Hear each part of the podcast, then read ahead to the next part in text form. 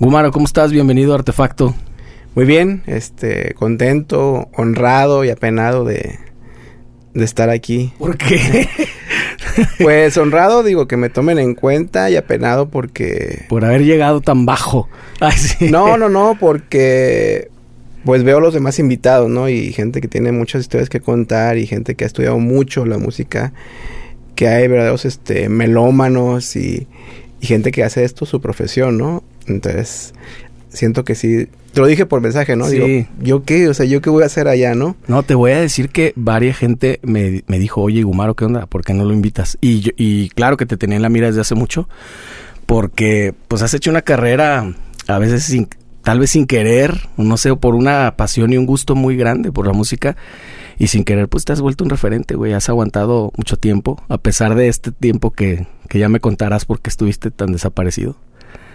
Pero no, un, un, gustazo y un honor que estés aquí, la neta. Oh, muchas gracias. Pues hay, hay mucha gente, hay mucha gente que te valora en el medio. Este, no sé si lo ves.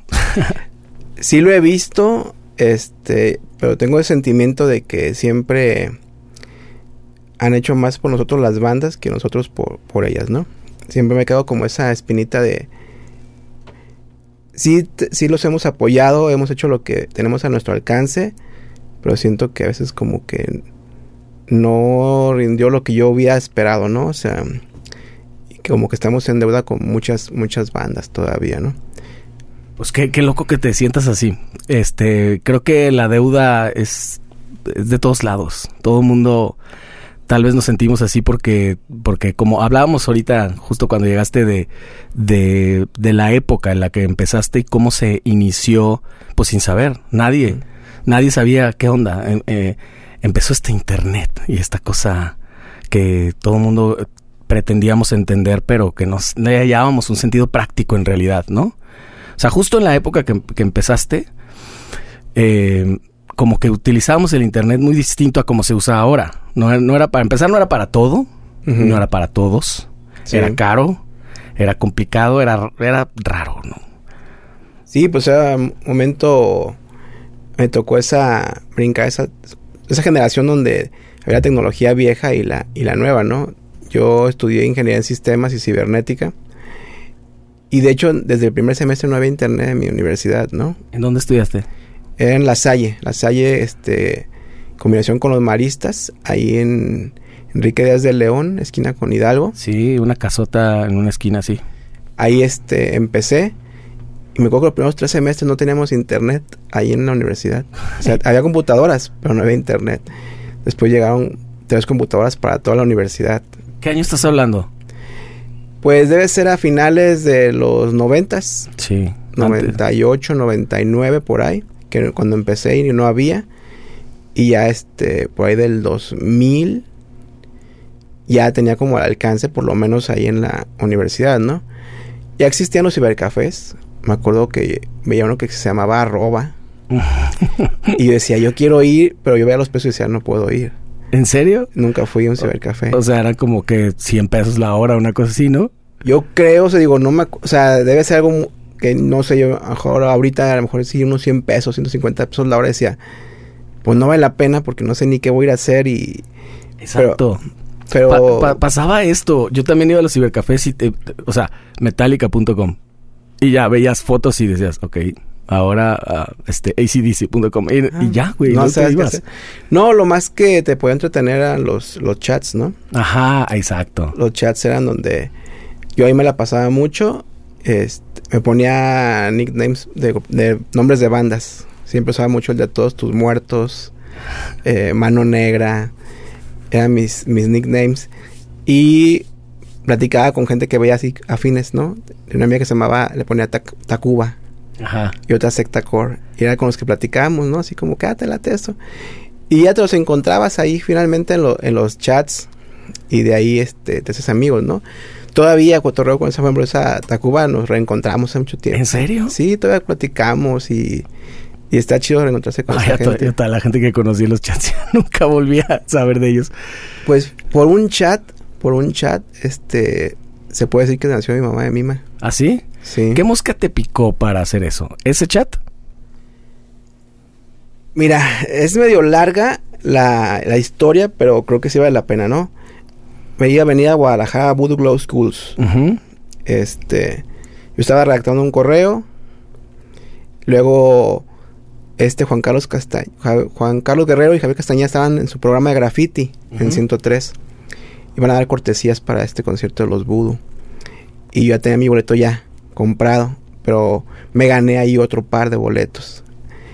Y platicando con esta amiga del chat, que ella vive en Querétaro, dije, me gané boletos para los Voodoo, ¿qué onda? ¿Quieres venir? Y me dijo, no, no me dejan, pues estoy chavita, ¿no? Pero en Guadalajara hay una amiga que sí le gustaría ir. Ah, pues pásale mi contacto y, y yo le regalo, ¿no? Entonces la chavita sí le se metió, oye, que tú, ah, sí, le dije, a ver, pero demuéstrame que sabes de ska, ¿no? Para regalártelos. y la chavita pues tenía que, yo no sabía, no sabía, ¿eh? Tenía 11, 12 años, yo No, creo. Chale. Pero me dijo unas 20 bandas de ska que ni yo conocía. Y yo así, ah, sí, así ya vi que sí conoces. Se me, me superaban en conocimiento de ska. Entonces quedamos de que iba a preguntar si la dejaban ir, porque dijo, déjame pedir permiso. Y dije, ah, pues sabe qué edad tendrá, ¿no? No la dejaron, pero me dijo, te voy a regalar un disco de los Voodoo para pirata, pues como agradecimiento por, la intención, ¿no? Cuando nos vemos para el disco de los Voodoo fue a los meses de eso. Este, ya veo que era una niña, o sea, estaba bien chiquita. Y dije, ¿vienes sola? Sí. No, pues te acompaño a tu casa, ¿no? Porque va pendiente de que se fuera sola. Y ahí la de en su casa, ahí a su hermano. Y su hermano traía la idea ya de hacer el proyecto de radio por internet. Órale, entonces sí fue por ahí, tal sí, cual. entonces fue por ahí. Lo conozco a él y me dice, oye, este, pues está chido, este, ¿qué onda? ¿Aquí te, qué te gusta, no? Esto, ah, pues hay un proyecto de radio por internet, ¿cómo ves? ¿Lo hacemos? Pues yo hago un programa, pero mi programa que iba a hacer era de música rabalera, no era de rock. Ya. Me gustaba mucho escuchar a Triana en Radio Universidad. Ajá. Entonces, este, decía, no, yo hago una música rabalera, tengo buen material ahí de los ochimilcas, de, de música de aquel tiempo, ¿no? Por, eso por influencia de mis papás, que les gusta mucho esa música. Iba a hacer un programa y luego dije, bueno, hago dos, uno también de, de, de rock, pero que sea todo menos inglés. Ponemos en francés o lo que tú quieras, pero en inglés no. Todavía no salía al aire en ningún programa cuando yendo a Rock en Español a comprar discos, porque estaba mi universidad muy cerca de Rock en Español, ahí enfrente del Roxy, conocí a Jovito Panteras. Ujú. Y le dije, oye, ¿tú eres el de Garigoles? Sí, oye, este, me hace una entrevista. Y Jovito pues tenía ya una trayectoria muy grande aquí en Guadalajara, ¿no? Claro. Entonces me dijo, conocía a todos los radios de aquí. Dijo, pero pues tú de dónde vienes o qué? No, un programa de radio. Pero pues cuál, ¿no? Porque en su tiempo pues era radio, pues era FM o AM, ¿no? No había más. No, es que va a ser por internet y todo. Y se quedó así como que. Jovito es mucho de tecnología. A ver, platícame el proyecto, ¿no? No, pues es que va a ser por internet y quiero entrevistarte para tener ahí un contenido y todo. Me dijo, ah, me interesa este, ¿y dónde está tu página o qué? No, pues geosiris.com, diagonal. ¿Conoces Frántica? Y yo, sí, sí conozco Frántica. Pues te voy a regalar un espacio ahí y yo te voy a hacer el diseño gratis, ¿no? Entonces, pues con Jovito montó la, la página. Estuvimos todo el día en su casa. Literal de 8 de la mañana a no sé, 8 de la noche. Y cuando salimos, mi amigo, el, el hermano de, de esta chica, me dice, pues yo renuncio. Porque ya no es mi idea original, ya, está- ya no me tomaste en cuenta para el diseño y todo esto. Y así como que, O sea, tú jurabas que él iba a estar feliz. Pues sí, yo pues se lo llevé a él, así dije, mira, pues vamos. como-". Y este, como que no le gustó algo y, y había renunciado antes de salir al aire el proyecto, ¿no? No manches. Y yo había platicado con dos, tres amigos para que, para que nos dieran espacio, ¿no? Tenemos una entrevista en, en periódico público y una visita con a 103 a Graffiti para hablar del proyecto del cual ya había renunciado mi amigo, ¿no?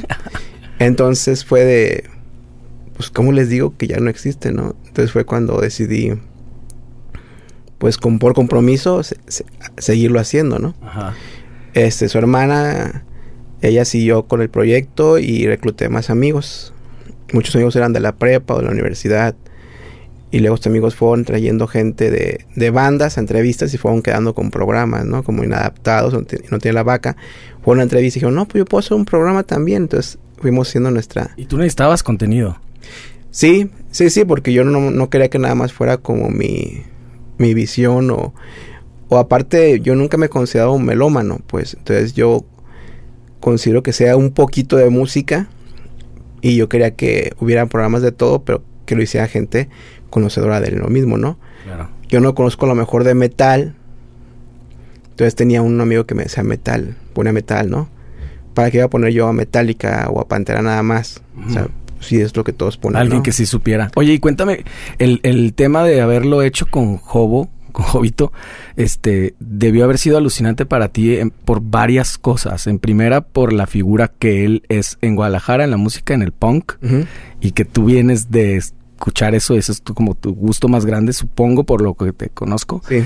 Y, y aparte haciendo una cosa de tecnología tan nuevo para el tiempo, como que se juntaron dos cosas, ¿no? En el momento eh, eh, cultural y, y, histórico, estar haciendo algo y con este personaje, como que te has de ver alucinado muy, muy cabrón. Sí, pues de hecho cuando hablé con Jovito le dije la entrevista, me dijo, ¿y yo por qué no? Entrevístate a un famoso. Y yo, no, pero pues tú eres el de Garigoles. Tú eres famoso. Y dice, pero yo qué, ¿no? Hasta estaban, estaba ahí en Rock en Español porque estaba dando justamente, dejándole a Jorge el, segundo disco. Ajá. Para que ya lo fueran a vender. Y hasta le dije, ¿cuánto cuesta? Porque no traía mucho dinero. Pues me dijiste que de radio, ¿no? Pues toma, te lo regalo, pues para que lo pongas. Me dijiste que ya eres un medio, ¿no? y dije, pues fírmamelo pues. Ah, que la chingada, que no soy famoso. Bueno, ya ahí Arañadientes lo firmó. Y este, y le aprendí mucho, ¿no? Creo que le aprendí mucho sobre todo de ese, esa autogestión, ¿no? El no pensar que necesitaba un patrocinador, no pensar que alguien tenía que ayudarme a hacerlo, sino que yo veía que él todo lo hacía solo. O sea, todo lo que él necesitaba hacer lo estudiaba y lo implementaba, ¿no? Entonces, para mí esa fue una gran influencia, ¿no? El, el siempre tener tus ideales y mantenerte ahí. ¿Saltaste un micrófono inmediatamente? Sí, fue la necesidad. O sea, el día uno tengo que hablar.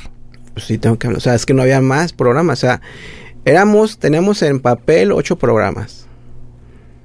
Uno transmitió dos, una misión de cada uno, y ya seguía yo. Entonces, pues fue hacerlo así, tal cual, ¿no? ¿Recuerdas ese primer programa? Sí, o sea, el, ¿cómo se llamaba y todo? No, no me recuerdo, me, refiero a, ¿recuerdas ese día, ese momento, ese, ese, estás temblando, estás nervioso, qué? No, no, no, nada, este, ahora sí que patio trasero y vergüenza son cosas que no tengo, ¿no? Entonces, finalmente, como nunca lo, lo pensé en algo masivo, pues no tenía vergüenza, ¿no? En ese tiempo no había un Facebook, no había ni siquiera un MySpace. Exacto. Usábamos el ICQ, ¿no? Mi número es el 1576888937, ¿no? Del ICQ. te lo sabes. Y lo que hacíamos era poníamos en, eh, en, el nickname de ese y del Messenger después que llegó el de Microsoft. Sí, yo recuerdo de que mi mamá me misma inició sesión. Ah, poníamos ahí de nickname, poníamos la liga para que te conectaras y te abriera el Winamp. Sí había dos formas, ¿sabes? Control L en tu Winamp escribir la dirección o la sacabas de ahí. Pero no era, no era una IP fija, o sea, cambiaba cada, cada emisión. Entonces tenías que ponerla tú en el nickname o escribirle a todos tus compas, conéctate ahí. Entonces finalmente era una radio que era como para tus compas. Entonces no te daba pena porque pues era tu amiga de Querétaro, tu amigo de Guadalajara, tu amigo de Monterrey. O sea, virtualmente te podía escuchar todo el mundo, pero en realidad te, escuchaba poca gente. Sí, sí, sí, este, porque finalmente no había los medios para hacerlo más grande, ¿no? Después se ve, fue corriendo entre las bandas, se fue corriendo entre los amigos y fue como se fue haciendo más conocido, ¿no? Si hay gente viéndonos y escuchándonos de menos de 30 años, tienen que entender que la dinámica era que tú llegabas a tu casa, digamos, 7 de la noche, algo así, te sentabas en la compu, o sea, una persona regular, y te ponías a chatear. Eso era lo que, lo que había que hacer, estar en el Messenger. De hecho, yo estudiaba en la tarde. Salía, salía de la universidad a las 9 de la noche. Llegaba a la casa cuestión de una hora después, a las 10. Yo prendía la compu y el programa era de 11 de la noche a 1 de la mañana. Si te metías antes no había nada. Entonces, tenías que conectarte a las 11 y, y ya ves que se conectábamos. Teníamos un programitas para hacer como ahora lo que se llama los duales, abrir muchas sesiones del mismo programa Teníamos mi mamá de mima en vivo, mi mamá de mima cabina, mi mamá de mima al aire. Habríamos cuatro o cinco sesiones de Messenger que tenían un límite, no me acuerdo si eran 500 contactos cada uno. Es cierto. Tenían un límite, entonces abríamos mi mamá de mima cabina, arroba hotmail, mi mamá de mima al aire, mi mamá de mima en vivo. Y eso nos lo repartíamos todos los locutores. Cuando seguía, oye, ya sigues tú, me voy a desconectar en 3, 2, 1 y la, lo abría en su computadora. Y este le avisaba a su gente, y entonces ya se conectaban, ya cuando tú lo veías, pues ahí le dabas clic, ¿no? Ajá. Entonces era lo que se llama, lo que dicen Radio Bemba, ¿no? O sea, como de boca en boca, casi, casi todo, toda esa difusión. Y para darnos a conocer en, presencialmente, lo que hacíamos era, hacíamos muchos flyers. Repartíamos flyers en los eventos, teníamos a veces playeras, y era como darnos a conocer porque no había un Facebook donde pagas publicidad, no había no sé. Sí, nada más. Pero yo creo que ese fue el acierto más grande porque empezaron a hacer merch pronto y fue muy reconocido el, el, pues el nombre. Que tengo la duda enorme de por qué el nombre que nos has metido en pedos a medio Guadalajara o a todos porque es difícil de decirlo y sobre todo me imagino ahora que dices que muchos de tus locutores eran aficionados a la caguama estar como mi mamá mi mía llega un momento en el que es, cuesta trabajo decirlo pues fue y lo mismo, ¿eh? O sea, lo mismo nos llevó la, las prisas. Yo había conocido en el Tianguis Cultural a Santa Sabina, a Poncho y a Otaola. ¿Qué tal? Estaban vendiendo un disco. El primero que sacaron de manera independiente lo sacaron. Y yo les di, llegué, estaba yo con una lista, una hojita, porque no había celulares tampoco. Tenía un cuaderno y anotando bandas que quisiera poner en mi programa para buscar material para ponerlo, porque todavía ya había los programas para descargar la música, pero no eran tan efectivos. Entonces tienes que comprar el disco original o pirata para tener material para poner. Entonces yo hice mi lista para ir a buscar el cultural a ver qué conseguía de material para que no tuviera para el programa, ¿no? Y estaban vendiendo su material ellos. Quise comprárselo, no me alcanzaba. Este, después de rogarles como 3, 4 horas, me lo dejaban a lo que tenía. no me acuerdo, me faltaban como 20, 30 pesos. Dijeron, ya, güey, ya, vete, güey, ¿no? Dice, mira, voy a tener un programa, güey. Aquí estoy, mira, mira mi cuaderno. Aquí te anoté, güey. Ve, estás hasta abajo. O sea, ya te había anotado de hace rato. O sea, no es que te anoté ahorita, ya estabas, ¿no? te quiero poner y todo. No, no se hace, morro. No se hace. Es que no me alcanza. No es que no te quiera dar, no me alcanza. Nomás déjamelo del camión. No se hace, ¿no? Y así como que ya fue de que casi casi si te lo doy ya te vas a ir. y sí funcionó. Sí, o sea, me lo dejó. Y, te fuiste. Y no, pero lo peor fue que les dije, oye, cuando vengas a Guadalajara, ¿te puedo entrevistar para ese programa de radio? Chingazo. Y me dijo, Poncho, sí. Pero yo pienso que pensó, dijo, nunca va a pues este pasar. Este, esta, esta es una puñeta mental lo que está haciendo este morro. Pero pues no me conocían. Que, que yo dije, ya me dijiste, güey. Entonces, no sé cuántos meses pasarían, unos cinco o seis meses. Y ya vi que venía al Roxy, Santa Sabina. Entonces yo un día antes de la, del toquín, llegué con mis compas y dije, oigan, es que yo tengo una entrevista con Santa Sabina. ¿Cómo? Pues es que ya había quedado, güey. Tengo que ir, me van a estar esperando. ¿Cómo crees, Gumaro? Sí. ¿Ya tienes pactada? Ya. Yo como no era de medios, pues no sabía que, cómo se manejaba una entrevista realmente. De que, pues hay un manager que la, la pues la solicitas te identificas, ven si te la dan, a qué hora, cuánto. No, yo dije, pues ahí me dijo que sí. Yo tenía la certeza de que meses antes me dijo que sí. Y con esa certeza llegué con mis amigos y les dije, oye, tengo una entrevista mañana. Pero ok, pero pues ¿qué, radio somos, güey? Entonces no había un nombre. Entonces estábamos pensando qué nombre ponerle. Y dijo, dijo amigo Eric, dijo, si tiene algo pegajoso que todos hayamos escuchado, que no se te olvide, pero no sé, algo como mi mamá de mima, algo así que no, que, que todo lo oímos, que te acuerdes, después de la primera vez te acuerdes, pero algo, o sea, tenemos que buscar algo, no logramos dar con nombre. Entonces yo llegué con eso y pues no tenía nombre, entonces mi mamá de mima, va, vámonos, ahorita hacemos. Después lo cambiamos. Pero ese después se convirtió en la entrevista en Santa Sabina. En los dos días se convirtió en la entrevista en 103 y pues ya no hubo tiempo de cambiarlo, ¿no? Oh, Entonces quedó de ahí, este, luego le dijo, Jobo, estamos unas playeras, Jobo. Dijo, ¿quién quieres que las use? Pues yo, pues los morros, güey. Yo salgo con cuernos, güey. Entonces mi mamá misma y le puso unos cuernos y dijo, así va a ser el logo, güey. Y es el logo que mantenemos desde el año 2000. Entonces... 23 años. Todo ha sido así, ¿no? O sea, para mí, yo me dicen, oye, ¿cómo se creó? Pues por accidente, güey. O sea, porque yo fui a acompañar a mi amiga que estaba chiquita ahí a, a, su casa para que no se fuera sola. Me invitaron a hacer un programa. Y luego yo quedé con la idea de que tenía una entrevista. Y, ¿Y la entrevista finalmente la hiciste? Fue, sí, de las peores que he hecho en toda mi ¿Ah, vida. ¿sí? Son muchas las peores, pero bueno, esta es la peor. Porque obviamente fue igual, ¿no? O sea, soy ingeniero en sistemas, o sea, y oía radio, pero no oía tanto radio. Entonces... O sea, ¿alguna vez antes te había pasado por la mente, oye, el radio, te había coqueteado la idea de la radio? Para no, nada. Ni un poco. Había acompañado a mi papá a entrevistas porque él es cantante. Lo había acompañado y decía, no, no se me hace chido. Uh -huh. Estaba ahí y, y, lo veía, pero nunca imaginé que iba a estar ahí. La entrevista fue lo mismo, este, me dijo, ven a mi casa, yo tengo una grabadora de reportero para que haga la entrevista, ¿no? Nunca apareció la grabadora de reportero.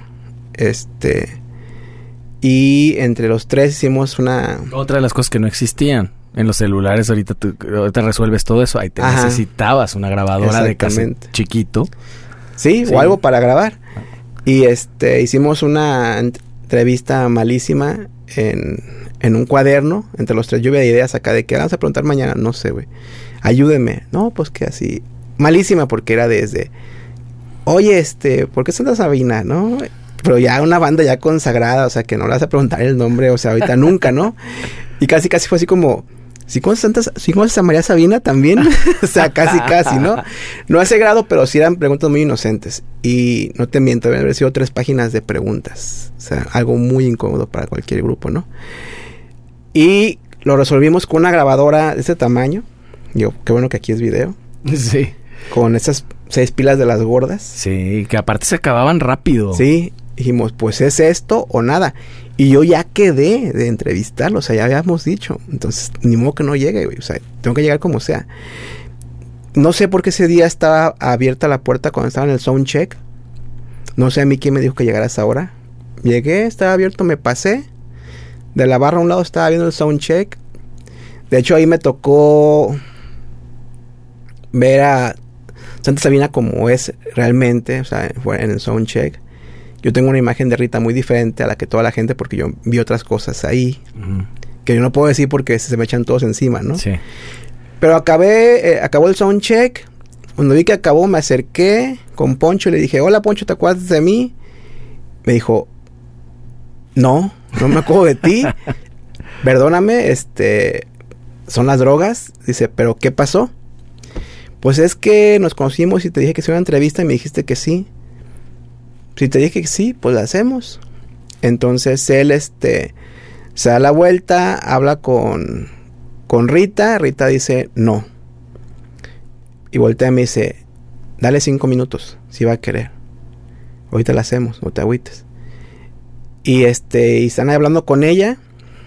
Y este me dijo, tú sí, sí, sí, tranquilo, sí la vamos a Porque hacer. Además tú solicitaste entrevista para toda la banda, no con Poncho nada más. No, yo nomás dije, vengo a la entrevista, no, no aclaré con Ah, nadie. nada, nada, nada, nada, nada. O sea, pues yo que es de las peores. Es como una, como una película de Cantinflas, tu historia, güey. Sí, sí, sí. o sea, si ahorita lo pienso, digo, que es una metida de pata tras otra, ¿no?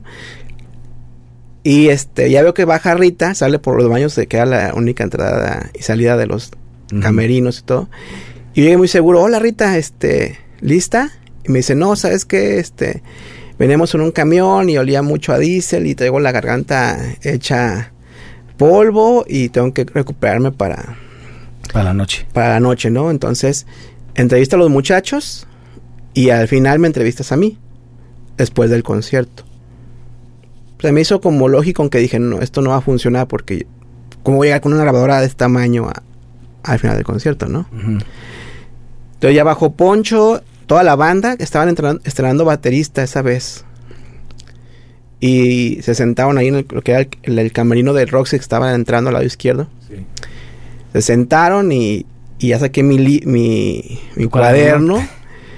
No sé, sinceramente, no sé cómo sucedió esa entrevista porque a todas luces se sabían, ellos notaban que pues no sabía lo que estaba haciendo, ¿no? Cuando saco mi grabadora, yo no me acuerdo nunca que se hayan reído o algo. Y, y encontré sacar mi grabadora y, oye, este, buenas tardes, ¿cómo están? Y así acercabas todo el aparato. Claro, claro, porque pues, no traía ni micro aparte, pues, ¿no? Acercaba y luego lo agarraban y contestaban y se lo pasaban, ¿no? Pero nunca se burlaron ni nada. Y ya empezó con mi cuaderno, ellos veían así que tenía tres páginas y me contestaron todo. Fue una entrevista de más de 45 minutos. Ay, güey. Y este, llamamos Santa Sabina, no era una banda local que estuviera esperando la primera entrevista de su vida, ¿no? Me acuerdo que yo agarraba la boda y me temblaban los brazos de... Ahí sí. Pues tener en el aire y del peso me temblaban y ellos la agarraban y me ayudaban a sostenerla para contestar, ¿no? O sea, ellos fueron las personas más amables que pudieron haber sido. Me contestaron hasta la última pregunta. No sé si fueron 45 o más. Hicieron todo de su parte este por sacarla. Todavía les pedí una foto al último, que tengo una foto con, todavía tengo con este Otaola y con Poncho, así en la entrada de los. Duró tanto, tiempo que cuando salí, me encontré otra vez a Rita, eh, saliendo de la taquilla, con un vaso de pizza bailando, y ya voltea y me ve y le, da pena porque se había es disculpado con que se sentía súper mal y todo eso, y te la encuentras bailando sola con un pedazo de pizza así, y ya se mete corriendo hacia taquilla, así como se corriendo así de, ay no. Huyó de ti. Huyó. Pero esa fue la primera entrevista, fíjate. Entonces. Güey, iniciaste cabrón, güey. Muy cabrón. Sí, pero yo pienso que fue en la misma parte de ese desconocimiento, ¿no? tú, Bendita ignorancia. ¿Te aventaste a hablar al micro? Sí, porque nunca, nunca pensé todo lo que representaba y todo lo que venía atrás para tanta gente. De haberlo sabido probablemente no lo... No lo hubiera hecho. Me hubiera pensado en prepararme antes, ¿no? me acuerdo que la siguiente entrevista que hice, fuimos al... Me compré lentamente una grabadora de ya de cassette, me la compré luego, luego, ahí en el centro, para tenerla ya siempre a la mano.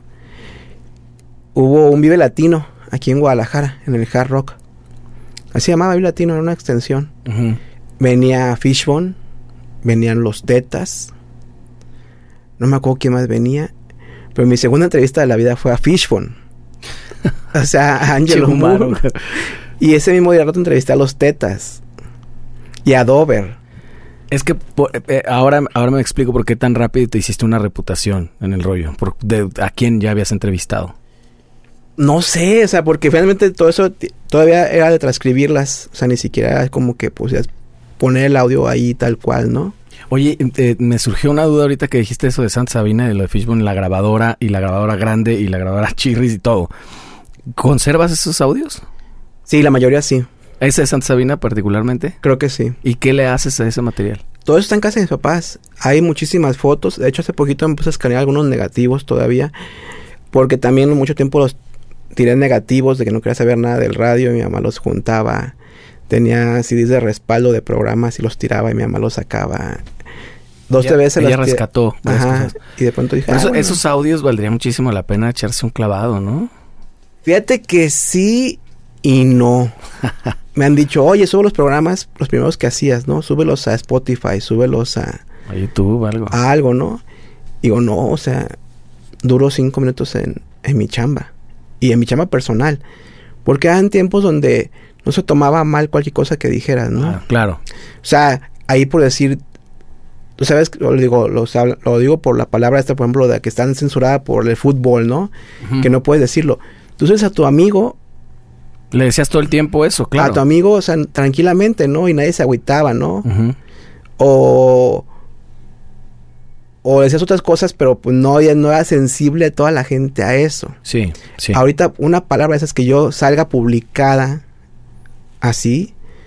Ay, este vato piensa esto, dijo esto que lo corran de Jalisco Radio, que lo corran de su chamba, que lo deje su esposa, que le quiten al niño, todo, ¿no? Todo lo que pasaría. ¿Por qué en otros tiempos? Sí, Entonces todo eso no lo puedes decir, ¿no?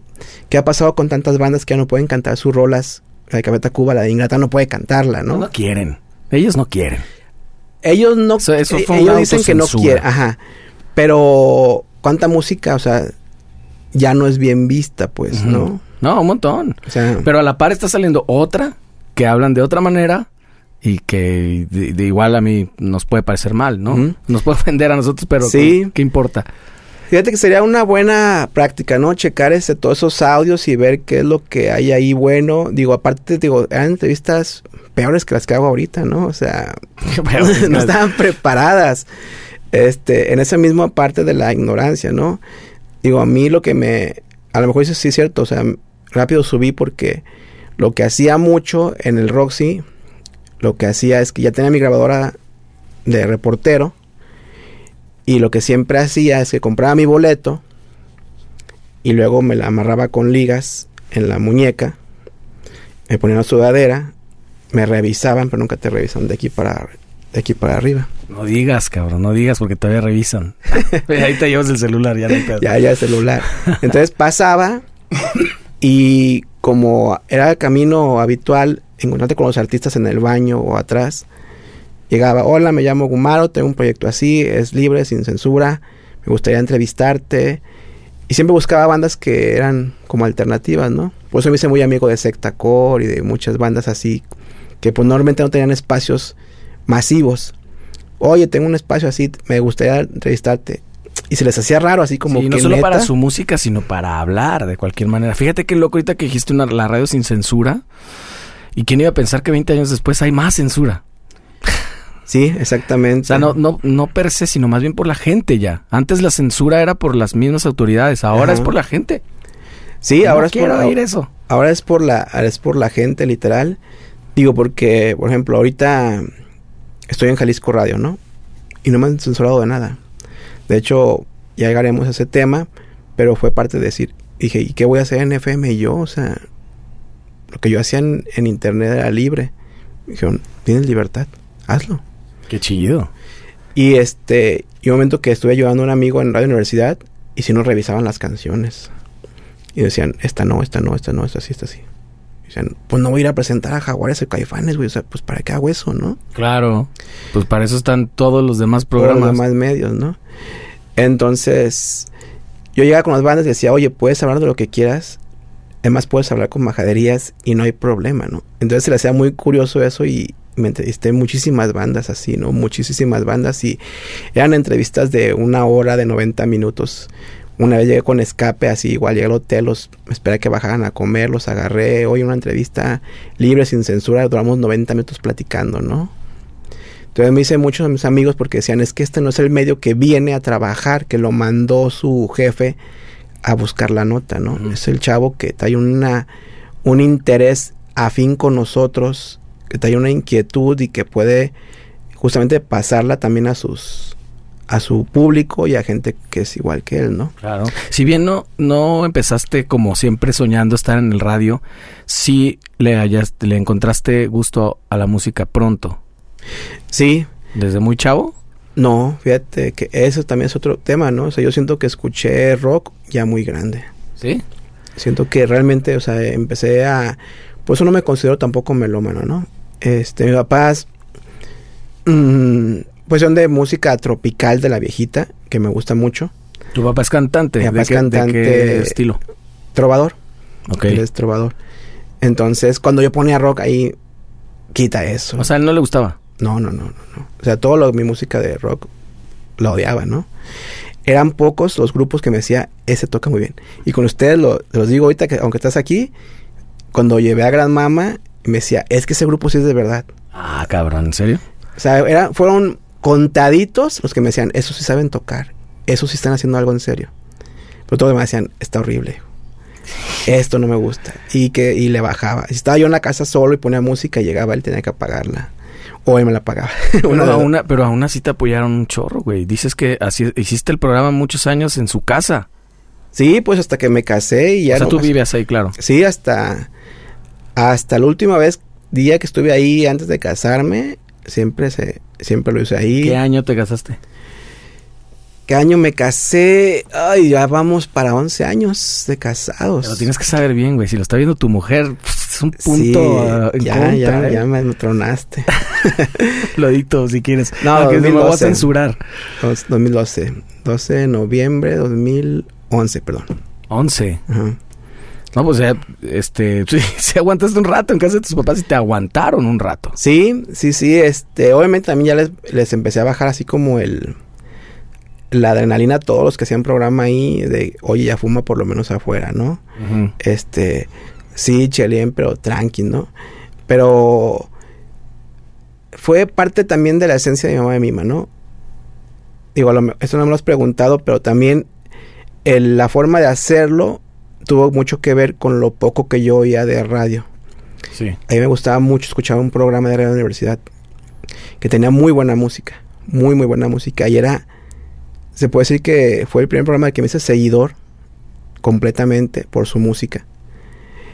Y tuve la fortuna o, o contrario a eso, de conocerlo en persona un día. Fui ahí a la universidad. ¿Pero qué programa? ¿O lo No, no quiero- no quiero Ah, no lo vas a decir. No, porque hoy te digo todo el contexto y ya me dices tú si lo decimos o no. Pues yo no tengo ningún pedo, güey. Este- A mí no me corren de ningún lado. No, bueno, el, este, el de. ¿Cómo se llamaba? El Radio Calavera, ¿cómo se llama? El de Chevañuelos. ¿cómo se- Ah, claro, claro. Me gustaba mucho este programa, me encantaba, ¿no? Siempre ponía música muy buena. Ahí conocí yo muy buenos grupos. Uno de ellos, Actitud era Ma- María Marta. Me encantaba cuando lo ponía, ¿no? Y un día no me acuerdo qué colecta hizo para ayudar, no me acuerdo qué, a, qué sector. Y, y en vacaciones en la universidad ponían discos completos. Porque como no había locutores, ponían discos completos, ¿no? Y él puso un día todo el disco de Acorralada a la Bestia de Tu María Marta. Entonces me esperé a que regresara de vacaciones, a que estuviera el locutor ahí. Este, junté una super canasta de colecta y me puse a esperarlo hasta que llegara, ¿no? Al Che Bañuelos ahí en- afuera de... Ya cuando llegó me presenté, hola, este, todavía no sé nada de radio, ¿no? Estoy escucha de tu programa, traigo esta canasta para lo que estás anunciando. Me gustaría mucho si me hicieras el favor de, de grabarme en este cassette el disco de María Marta, ¿no? Porque no lo puedo conseguir. Me puso una regañada con majaderas y todo. Ustedes piensan que uno está a sus órdenes, que no tiene nada que hacer, que nomás van a venir y que se les va a hacer lo que les da su chingada gana. Me puso una gritoniza de no sé cuántos minutos. No sé cómo se atreven a hacer estas cosas, con qué derecho, quiénes creen que son, por qué se prestan esas, por qué pasaste. Dije, no, perdóname, o sea, nunca pensé ofenderte, este, con permiso, hacia tu canasta y yo me retiro, ¿no? De ahí, em, este, cuando se hace, se hace lo de la radio, Qué mamón. Pues a lo mejor lo agarraste un mal día. Pero, qué, que- pero qué mamón. que lo he platicado con dos tres amigos, dicen, sí, te lo creo de ese güey. Sí, sí, ya sé. Sí tiene historias. yo no lo conozco. Sí, este, me lo Pero igual, igual comparto, ¿eh? Yo conocí muchísima música de él. Eso sí, en el lado Sí, musical, sí. cabrón. Y, y lo que escucharas estaba, además, estaba muy bien curado. Estaba muy no, chido. no, un programazo, ¿no? Y el bar estaba chido también, sí, llegaste a ir. El bar Calavera. Este, una vez, una vez fui porque puso música esta Ali Guagua, la de Ultrasónicas, y muy fan de Ultrasónicas y, y aparte de Ali, muy amigo de ella. Entonces fui a, a oír cómo ponía música y, y fue por eso fui a su lugar. Ujú. Este, sí, o sea, tenía todo, nada más esa parte fue la que me hizo shock acá de... Sí, güey. Entonces cabrón. cuando ya empecé a decir, bueno, tengo que hacer un programa, ¿cómo lo voy a hacer, no? Y dije, voy a ser locutor como él o como cuál locutor, ¿no? Y dije, no, pues yo quiero ser locutor contrario a lo que a lo que vi ese día. Quiero ser el, el locutor que que ponga una rola y que me puedan decir, está bien fea tu música, güey. y que me digan, o que me digan, escucha esta banda. Y desde entonces, y creo que todavía hasta hoy lo conservo, o sea, de que soy el, el vato que te pone música como amigo, como lo harías como un amigo. Sí. En no con este dejo de superioridad de yo te voy a enseñar este pedo porque yo sé muchísimo de música, conozco, he viajado, tengo todo y, y yo te voy a decir a ti que escuchar. Ajá, exacto. No, no, y, y la verdad es que ni siquiera lo creo que haya sido así, ¿no? o sea, nunca me he considerado melómano. No, pero así era en otros lados. Ajá, entonces... O sea, tú es- querías hacer justo lo contrario, pues. Sí, o sea, quería ser el, el chavo que conseguí este disco, escuchar, escuchar esta banda de Guadalajara, o esta banda que no ves, no suena aquí, a ver qué te parece, y me decían, está bien fea, güey. Pues sí, sí está fea, pero creo que van a mejorar, ¿no? O, o recomiéndame bandas, y, o conoces a tal, a tal músico, no. ¿No que sabes de ska? pues sí, güey, pero no lo conozco. A ver, preséntamelo. Ah, escucha esto, ¿no? Entonces, siempre he querido conservar esa parte, ¿no? De que me regañe la gente, pero como lo haría un compa, eh, güey, no, eso está bien gacho, escucha esto, ¿no? Y, ah, ese que, ese que sí me gustó. Entonces ese fue ya el estilo que tomamos, precisamente porque dije, nunca quiero ser, causar la misma impresión que me causó a mí él, yo a la gente, ¿no? Y, siempre eh, ha sido un aprendizaje circular, o sea, tú muestras cosas que mucha gente no conoce y la gente te muestra cosas que tú no conocías y todo el tiempo ha sido de aprendizaje. Sí, sí, sí. Hasta hoy. Hasta hoy, totalmente. Y aparte, siempre tengo esa apertura, ¿no? De, de que la gente sí se sí sienta esa confianza de decirme, oye, pues ahí te va mi demo, ¿no? Y, y oírlo y decirle, ¿cuál es tu sencillo este? Oye, güey, pero creo que la mejor cita es esta, ¿eh? Y, ponerla y que te inviten. Entonces siempre, siempre habido buena química con la, con la gente. Y creo que ha sido por eso, ¿no? Eh, porque nunca he querido ser, ni me considero, ni, ni quiero ser el, el melómano al que tienes que estar nomás escuchando sin debatirle nada, ¿no? Exacto. Pero y además lo que porque yo yo recuerdo haberte conocido por por ahí de los principios de los 2000 y verte en todos lados, en todos los conciertos. Sí, o sea, en todos lados me refiero a donde había bandas, pues en el cultural, en el en todos lados de verdad, en los tocadas más raspas, carnivas a todos Pues es que ahí también entró otra parte, ¿no? Digo, está la parte que digo, yo escuché rock ya muy grande, yo, pienso que me faltó mucho conocer más música. Pero cuando ya empiezo a, a tener esta responsabilidad del radio, y dije, ¿qué voy a poner? Pues no voy a poner las bandas que ya están consagradas, ¿no? Siempre he considerado que un espacio alternativo debe mantenerse así, alternativo, ¿no? Hay muchos este, medios digitales ahorita que se ven alternativos, pero anuncian conciertos de Juan Gabriel y Maná y Luis Miguel. Digo, pues ¿para qué quieres un medio alternativo si va a ser lo que hacen los medios generales? Que de eso hay muchísimo. Entonces yo decía, bueno, pues si yo soy alternativo, pues tengo que estar en los lugares donde está la lo diferente, ¿no? A entenderlo y vivirlo, ¿no? Porque así también empezaste a escribir, ¿no? sí, lo mismo, o sea, lo mismo, fue lo, pasó lo mismo otra vez, digo, este, era Gumao el que tuvo que entrar de locutor y luego decía, bueno, tenemos que subir este datos de las bandas que tocaron. ¿Quién va a escribir? Y no tenía quien escribiera, entonces pues tuve que empezar a escribir. Si ahí necesitamos fotos de conciertos, pero no tengo quien las tome, pues yo tengo que tomar las fotos, ¿no? Entonces era de que, pues ni modo, o sea, tenía mi en la prepa tuve taller de fotografía y con ese básico conocimiento me aventé a tomar las fotos. Que la foto de concierto además es tiene otro tema, es muy difícil, muy, difícil, muy eh, inmediata, muy fugaz. No, y en mis tiempos era peor todavía porque no había cámaras digitales. Claro, entonces no te das cuenta si había salido bien o mal. Había que tomar muchísimo. Yo lo que hacía, este, literal, este, llegaba a un laboratorio Julio, compraba mi ASA, mi ASA 400, una 800 y una en blanco y negro por cualquier cosa. Y me aventaba dos, tres rollos por concierto. Y tres rollos. Por concierto. Y ya me iba a mi, a mi casa al día siguiente, este, muy temprano, los dejaba revelando. Y ya con la tranquilidad de todo el día de decir que salgan bien, que salgan bien, que salgan bien. Ya sé, claro, que no se veló para empezar. Sí, porque... De una se va todo. Era de que pues lo sacaba yo desde la camarita y todo eso. ¿Y si te pasó? No se me veló ninguno. Ninguno. No, se me veló. Oye, todo eso, humano, es, esta cosa, por eso te digo que no quería hablar nada antes de empezar, porque eso no lo dijimos de aquí adentro, pero toda esta cosa de los rollos, de las cámaras, de la grabadora, de los insumos, de la gasolina, de los boletos, cuando a veces no te daban acreditación y tenías que entrar, que eran muchas veces, supongo, mm. eh, pues era de tu lana. No, la radio no redituaba o alguna vez redituó. No. No, de hecho, bueno, la primera vez que nos acreditaron en un concierto fue en el Roxy, uno de Grand Mama, y fue esta Gaby Zaragoza. Claro, chula. Fue la primera vez que nos acreditaron de que yo, yo todavía sigue en mi, en mi protocolo de esconderme en la grabadora. Saludos Gaby Zaragoza que por ahí, ahí sigue resistiendo también. Sí.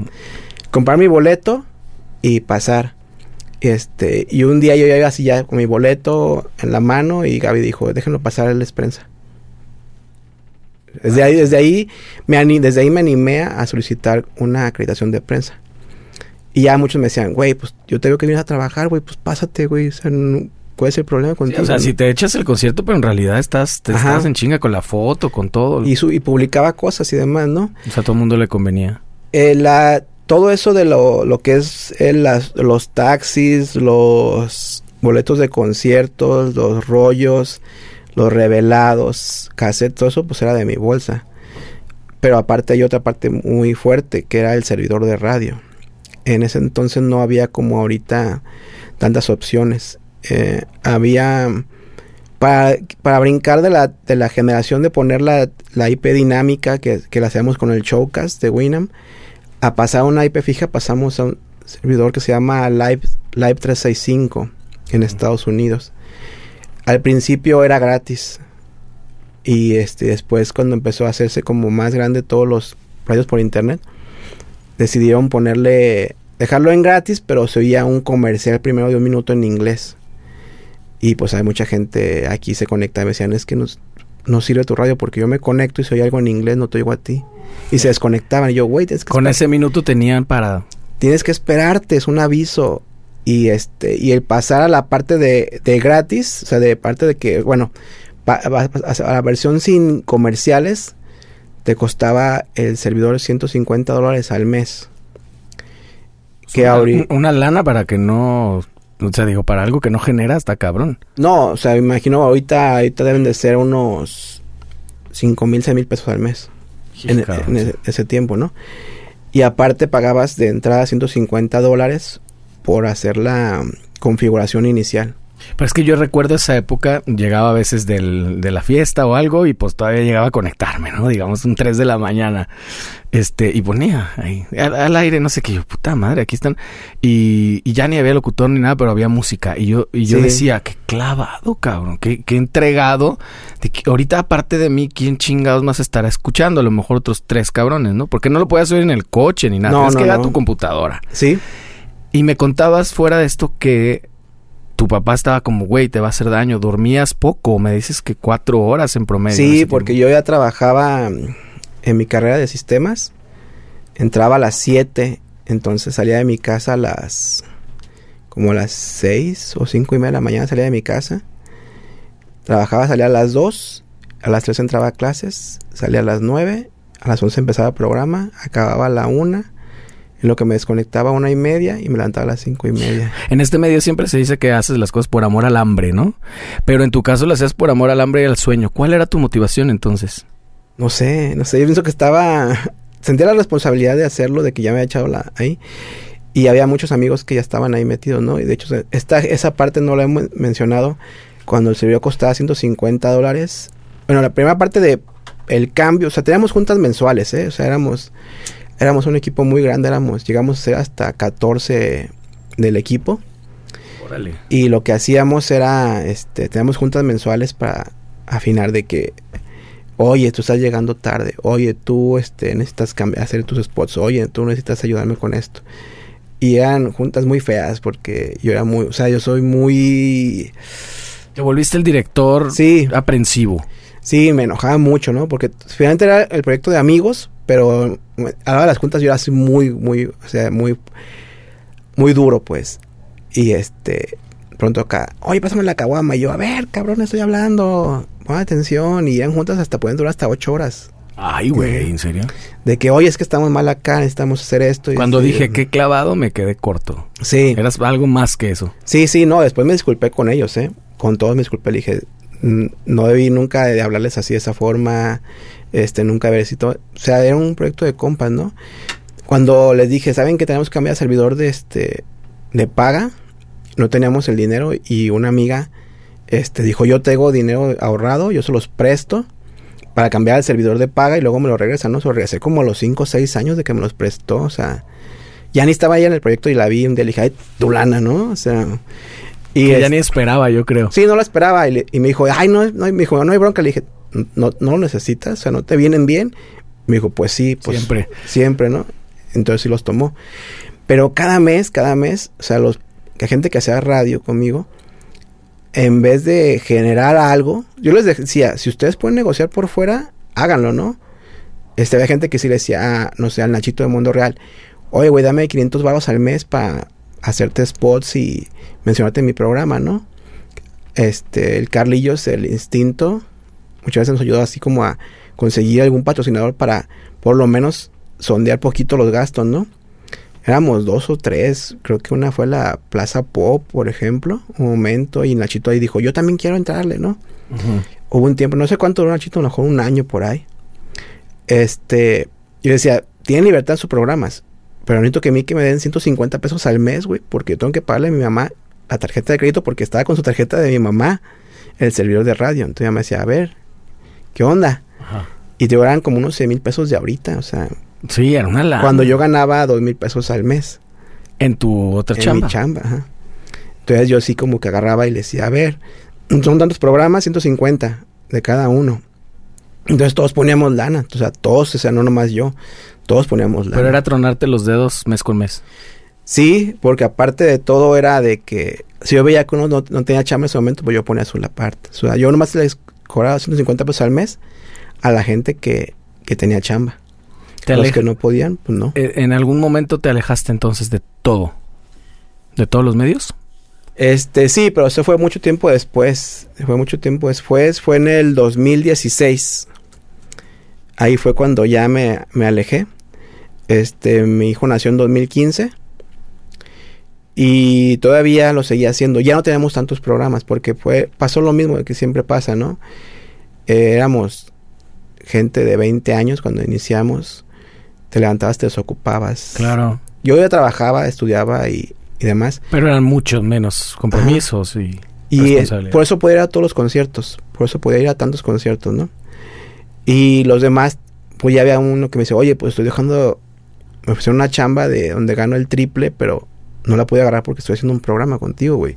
Ya no lo voy a hacer. Otro ya se agarraba a su novia y decía, pues yo tengo mi novia, güey, y, y se agüita, este, ya no lo voy a hacer. Otros se casaban, otros tenían hijos. Entonces, de tener, no sé, 15, 16 programas, fuimos bajando, bajando, bajando, bajando. Al momento que ya nada más teníamos uno diario, ¿no? Y yo a veces ya decía dos o tres por semana. Y todo lo demás era música grabada, lo dejabas programar en el Winamp. Sí, sí, este, hay un hay servidor de, se llama de DJ, donde subes tú los MP3 y lo pones en random o haces listas. Y ya nada más convertíamos en vivo cuando estaban los Qué locutores. chulada el Winamp. Sí, Hay gente que todavía lo usa. yo. ¿En serio? Resistes. Sí, sí, sí. Lo he visto por ahí, está chingón, tenía, tenía funciones chidas. Sí, pues de hecho cuando encontramos la forma de entrar en vivo directamente con la voz, este fue como al año de, de emisión, porque los programas no eran, no eran 100% en vivo. No había. Es lo que hacíamos, o sea, el programa estaba en vivo, Era como diferido. pero tu voz estaba cuatro minutos atrás más o menos. Por eso se nos ocurrió hacer bloques de dos canciones.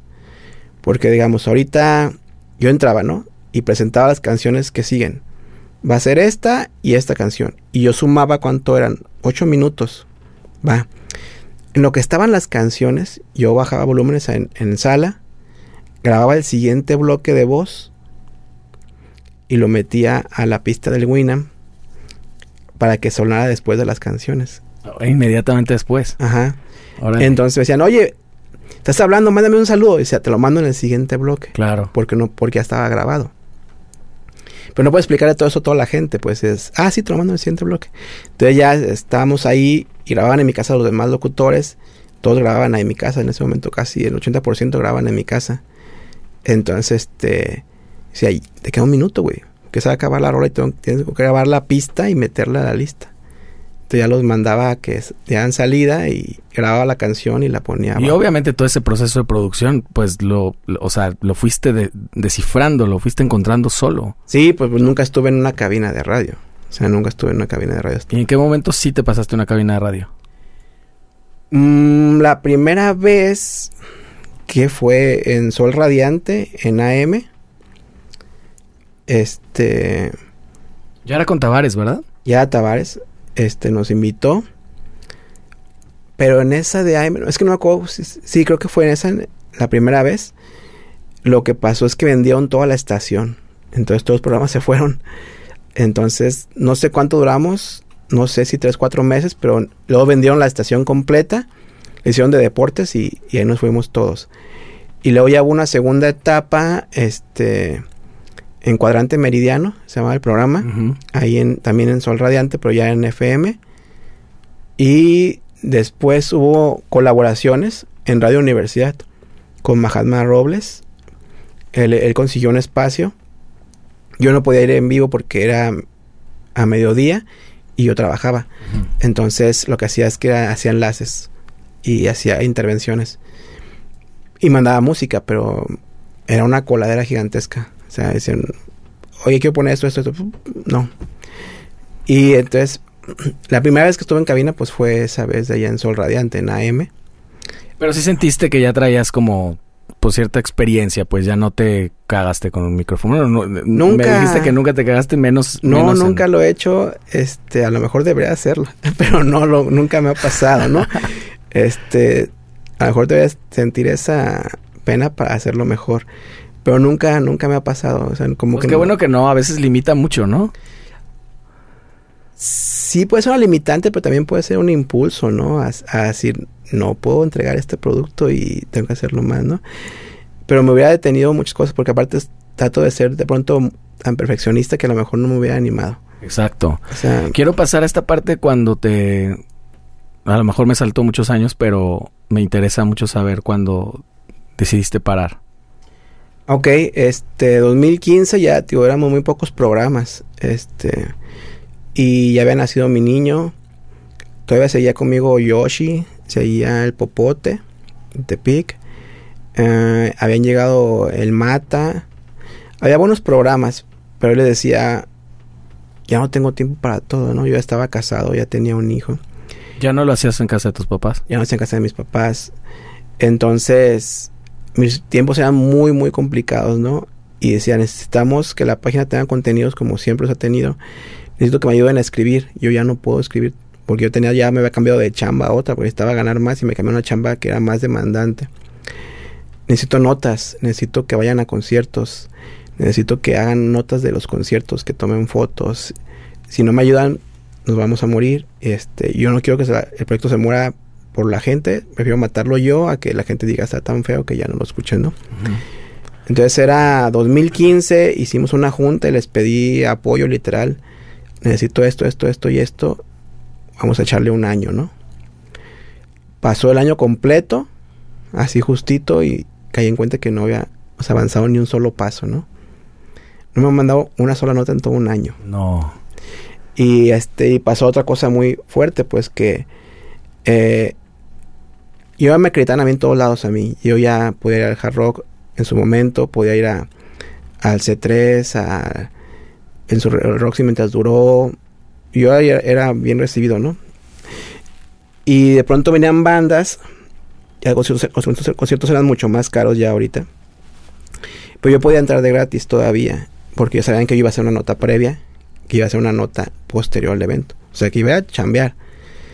Y yo siempre les decía a todos, el que va a chambear, no lo quiero ver ni tomando, ni echando lío, nada. O sea, va a chambear todo el rato, ya que sale de ahí, haga lo que quiera. Pero ahí no, porque vamos a cuidar esta, imagen hasta el último día, para que nos digan, no digan que vamos a gorrear nada más eventos, ¿no? Entonces venían bandas y este, obviamente sabían que estábamos acreditados a que quisiéramos. Va a venir dos minutos, yo quiero ir. ¿Quién? Fulanito. Había una nota, güey.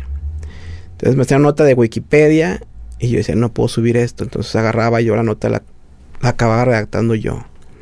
Listo. Y leo ya, toma tu acreditación, vete al evento. Necesito la nota del evento. Se iba, me entregaba la nota y yo así como que, neta, esta es tu nota. Sí, güey. Pues acababa redactándola yo otra vez yo, ¿no? A ver, ¿qué pasó aquí? ¿Y eso qué quiere decir? ¿Qué- ¿De qué estás hablando? Y a ver esto. Entonces acaba yo haciendo la nota finalmente, otra vez. O sea, finalmente trabajabas más porque revisabas y de todas maneras. La hacía. Y eh, me acuerdo ya, y me lo hizo notar mi esposa, me dijo, va a venir tal banda, ¿no? Creo que venía de Addicts. Quiero verlos. Dije, va. Y ya así todos acá, yo quiero ir, yo quiero ir, yo quiero ir. Entonces no me acuerdo a quién le dije, bueno, tú vas a ir acreditado, tú no has ido, tú vas a ir acreditado. Toma.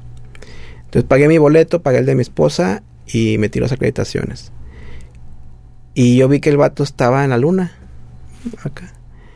Y entonces ya empecé yo no a tomar apuntes a, de todo y eso. Y hice la nota. Entonces dijo mi esposa, pues ahora qué beneficio tienes tú. O sea, tú pagas tus entradas y sigues haciendo las notas de todos. Dice, ¿Dónde está el beneficio de...? O sea, la radio nunca la cobraste, nunca, nunca sacaste ingresos con la radio. Pero aparte ahora pagas los conciertos que antes no pagabas y sigues trabajando igual o peor. Y dije, pues sí es cierto, ¿no? Y ya teníamos un hijo, tenía un año, ya mi niño ya preguntaba, pues ¿dónde está mi papá? Pues se fue a un concierto, ¿no? Primer año pues están así como tranquilitos, si no estás o estás, no se dan Sí, cuenta. en la pendeja. Ya el año ya así como que quiero jugar con mi papá y pues, mi papá ya estaba ido a un concierto, ¿no? Y llegaba y estaba dormido. Entonces dije, a ver, esto es de hobby. O sea, no genero nada de ingresos. Me estreso mucho porque tengo que subir cosas que ni siquiera estoy yendo yo. Estoy pagando boletos. Y, y estoy descuidando a la familia. Digo, ¿qué sentido tiene, no? Entonces ya saqué mis cuentas y dije, pues ya pasó un año. Y dije, a ver, ¿qué me han mandado? Ni una nota, ni una nota en un año me mandaron. Entonces les dije, ¿saben qué? En dos meses nos vamos, váyanse despidiendo a la gente y, y ya no. Y fue lo que pasó. 2016 paramos. 16 años después te llegó esa, esa reflexión. Sí, porque ya ahí tenía, ya, o sea, yo ya estaba casado. Sí, tu realidad era otra, claro. Ajá, entonces decía, pues no tiene sentido, ¿no? Porque aparte sentía no- que no estaba dando algo bueno para, para la gente que hacía el proyecto. Y también para mí, lo personal, era muy desgastante. Estabas quedando a la mitad, quedando mal con todos. Sí. Entonces decidí, dije, pues la verdad es que no, no tiene sentido, ¿no? Sí.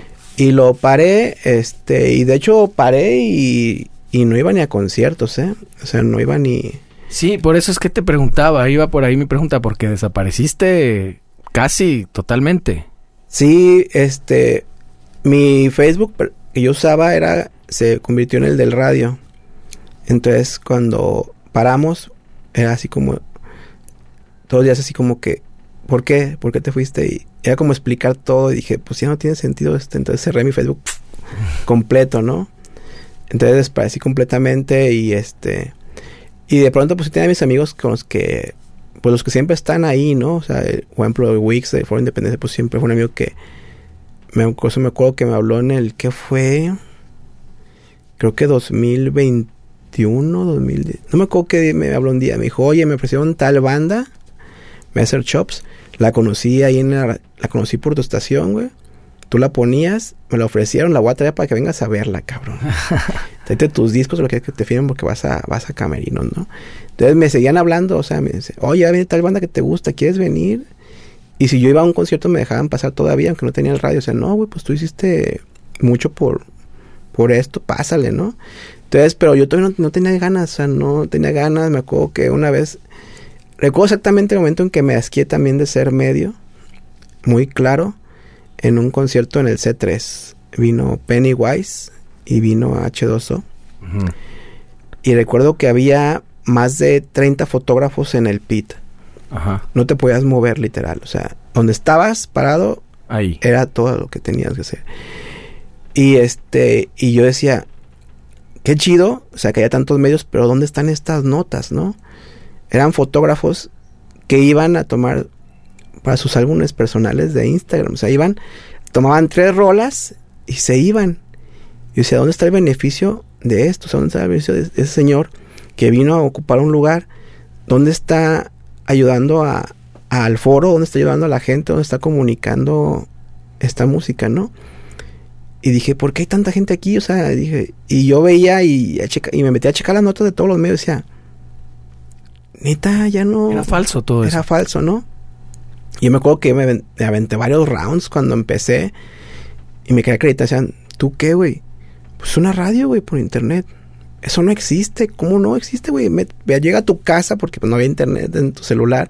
Claro. Llega a tu casa, métete a esta página, métete a esta hora. Me acuerdo día llegué y me dijeron, eres un falso, güey, me metí. No exi-". ¿A qué horas te metiste, güey? A las 6. Dije, mi programa es a las 11, güey. ¿Cómo te vas a meter? Estoy, estoy, estoy- estoy en la escuela a las 6, ¿no? Entonces fue explicarles que era un medio diferente al inicio. al Y inicio. después pasó que muchos se colgaron de ahí y ya todo el mundo tenía su, su, su radio por internet.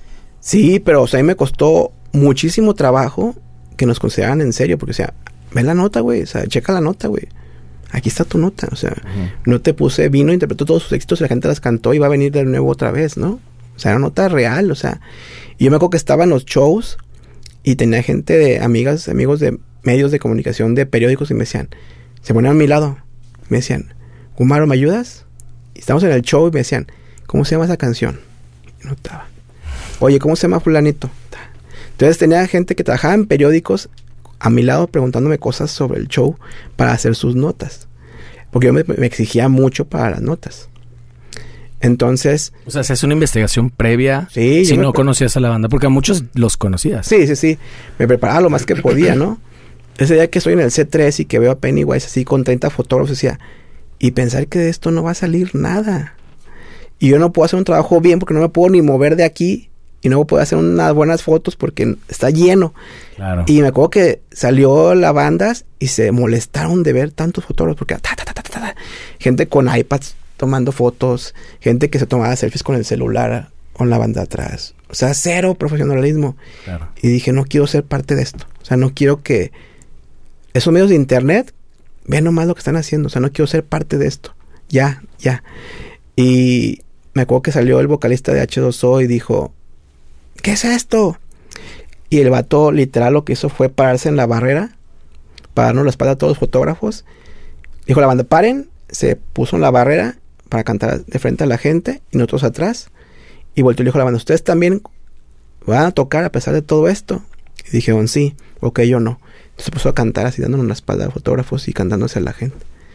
De que era muy molesto ya todo eso, ¿no?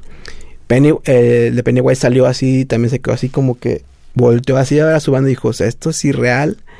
Este, ya le cambió el chip, agarró una, hasta agarró una foto y se puso a tomarnos fotos, una ah, cámara de, a jugar, pues.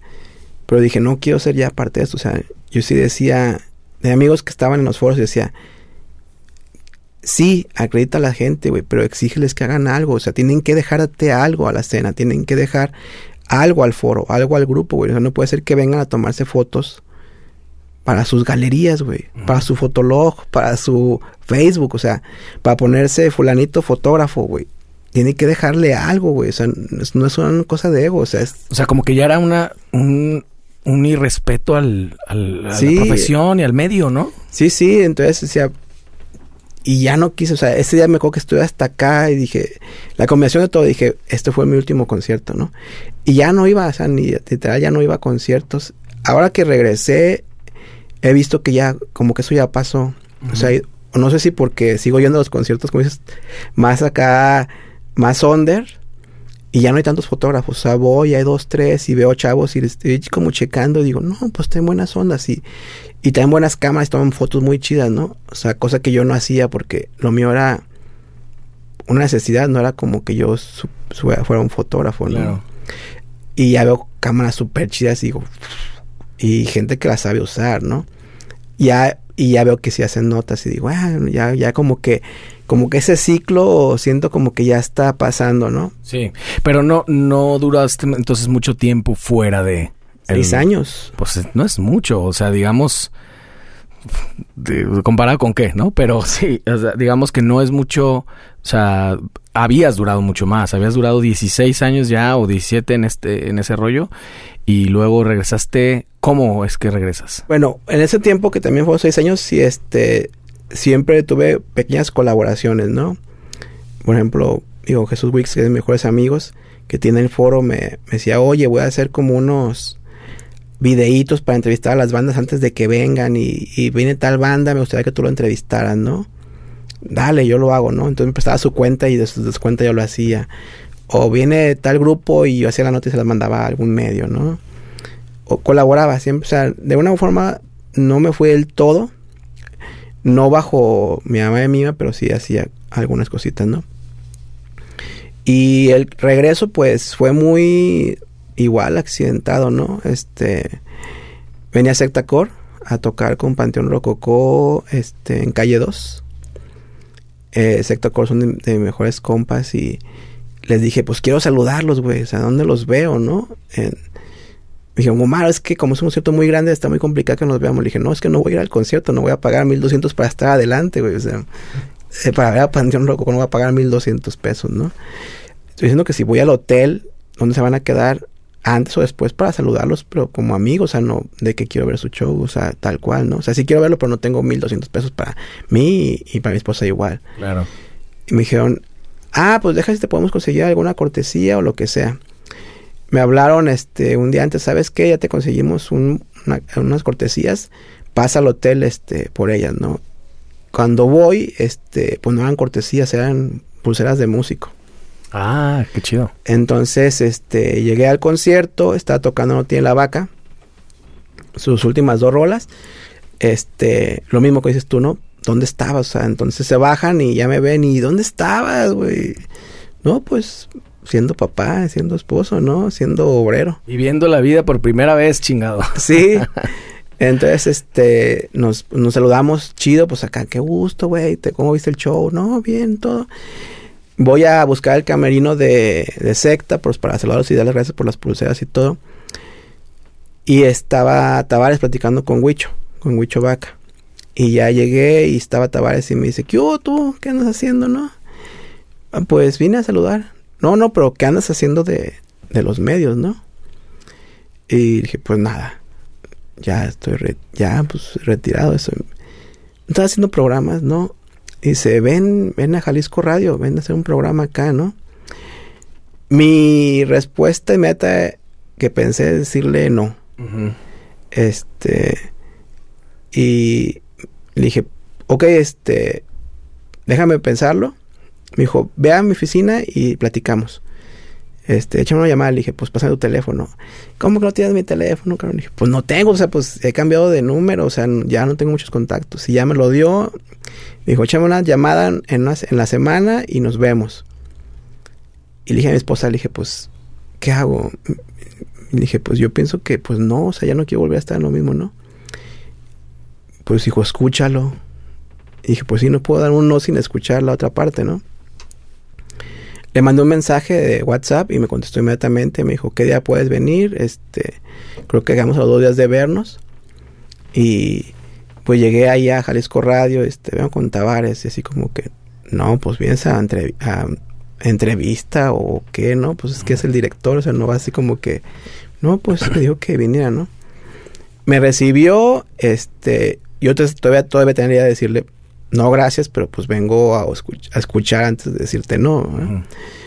Y este, fue muy amable, este, me dijo, pues mira, yo escuchaba a mi mamá y mi mamá, yo lo llegué a escuchar muchas veces y sabía todo lo que hacían y este, había gente que me decía lo que hacían y yo me metí a escucharlos, y me gustaba mucho, dice, y si pudiera me traía todo el concepto así, todos los programas, si tuviera el espacio me traía todo así completo. Sé que no se puede, pero este me gustaría que hicieras un, como lo más compacto que se pueda de, ese proyecto, ¿no? Como emular ese proyecto en compactito. En un programa, ¿no? Y le dije, pues sí, pero si lo conociste, pues sabes, pues las, la filosofía que tenemos, digo, ¿no? De qué tipo de música y de que ponemos muchas bandas eh, locales y que muchas bandas a veces no dan la calidad de grabación o la calidad de música para eso, ¿no? Pero es nuestra filosofía de apoyar y de difundir todo eso, ¿no? O sea, y me dijo, no, pues tienes libertad, o sea, si eso quieres hacer, eso puedes hacer. Y yo tendría, digo, o sea, mi compromiso es de que si yo tuviera un espacio de entrada, este, 40% por lo menos va a ser de Guadalajara y, y lo demás son bandas independientes, digo, y no voy a poner otras cosas. Es tu espacio, güey, o sea, es libre, no hay censura, güey. Dije, entonces como yo lo quiero hacer, libertad, güey. Entonces ya fue cuando ya me, pues me hizo pensar, ¿no? Dije, bueno, pues finalmente si la misión era difundir y voy a poder difundir, pues lo, lo podemos hacer, ¿no?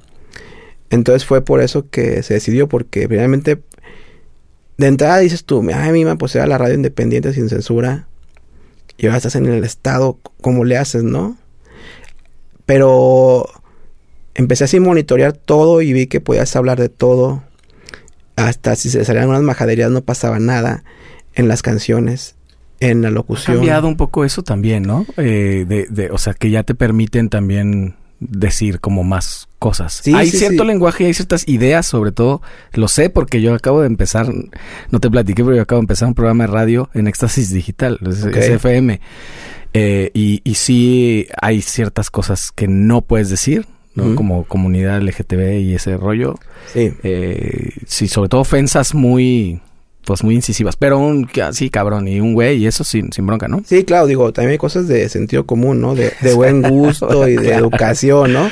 Pero me refiero a que, por ejemplo, escuchas el programa de Tavares y, y lo escuchas hablar y lo que dice y dices, tú, pues, ¿dónde está la censura, no? Ajá. ¿Dónde está?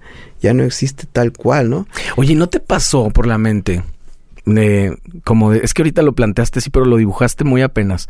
Como una radio muy punk, estar en el en la radio estatal es como como un choque ideológico un poco, ¿no? Sí, no, completamente, ¿no? Y de hecho, aparte, digo, 16 años nuestro logan fue la radio independiente y sin censura, ¿no?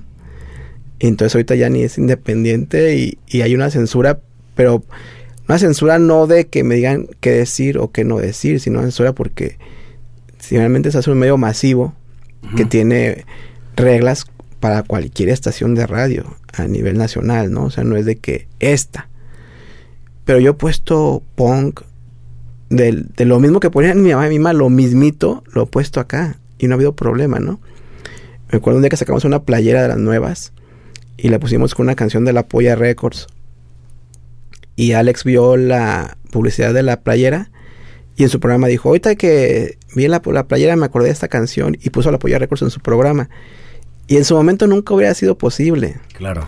Entonces, si mi jefe estaba poniendo a la Polla Records en su programa, pues cómo no iba a ponerlo yo, ¿no? Chingón. Oye, y, te- y además, ya lo que sí cambió mucho es que ya lo- el proceso de producción, pues para ti ahora sí es estar como en la gloria, ¿no?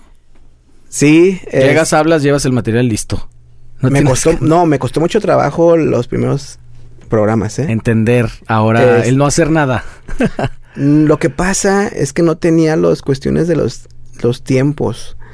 Eh, mi mamá y mi mamá, el programa duraba, si quería, dos horas. O sea, Ah, era eso, de- claro. De, ahí en adelante. o Yo estoy teniendo esa, bron- horas. esa bronca también de que te están diciendo un minuto y dices, chingas, ¿cuánto es un minuto, güey? Hablando. Nunca lo había medido. Y en esa misma sintonía de que fuera una radio como de amigos, pues yo leía los comentarios de la gente y me daba tiempo para contestarles a todos. Cuando estaba ahí en la casa, digo, tú fuiste, pues yo tenía abiertos mis chats. Tenía yo, yo era el operador, el locutor y secretaria y todo, ¿no? Pero yo me daba mi tiempo de contestar y estar leyendo en el micrófono mientras, en el momento, ¿no? Leía, comentaba, contestaba, hasta estaba mencionando lo que estaba contestando. Llego acá y sé que hay un corte al minuto 14. Y sé que hay un corte al minuto 40. Y que mi rola, uno que escogí, duraba 5 minutos. Y digo, ay, quiero poner 10 rolas por programa, ¿cómo le hago, no? Si ya puse una de 4, pues tengo que poner otras dos de 2 minutos. Entonces, esa parte de los tiempos, para alguien como tan quisquioso como para mí, sí es estresante. El primer programa fue un desorden, o sea, fue horrible. Porque yo quería dar las gracias a toda la gente que nos había apoyado mi mamá y mi por tanto tiempo.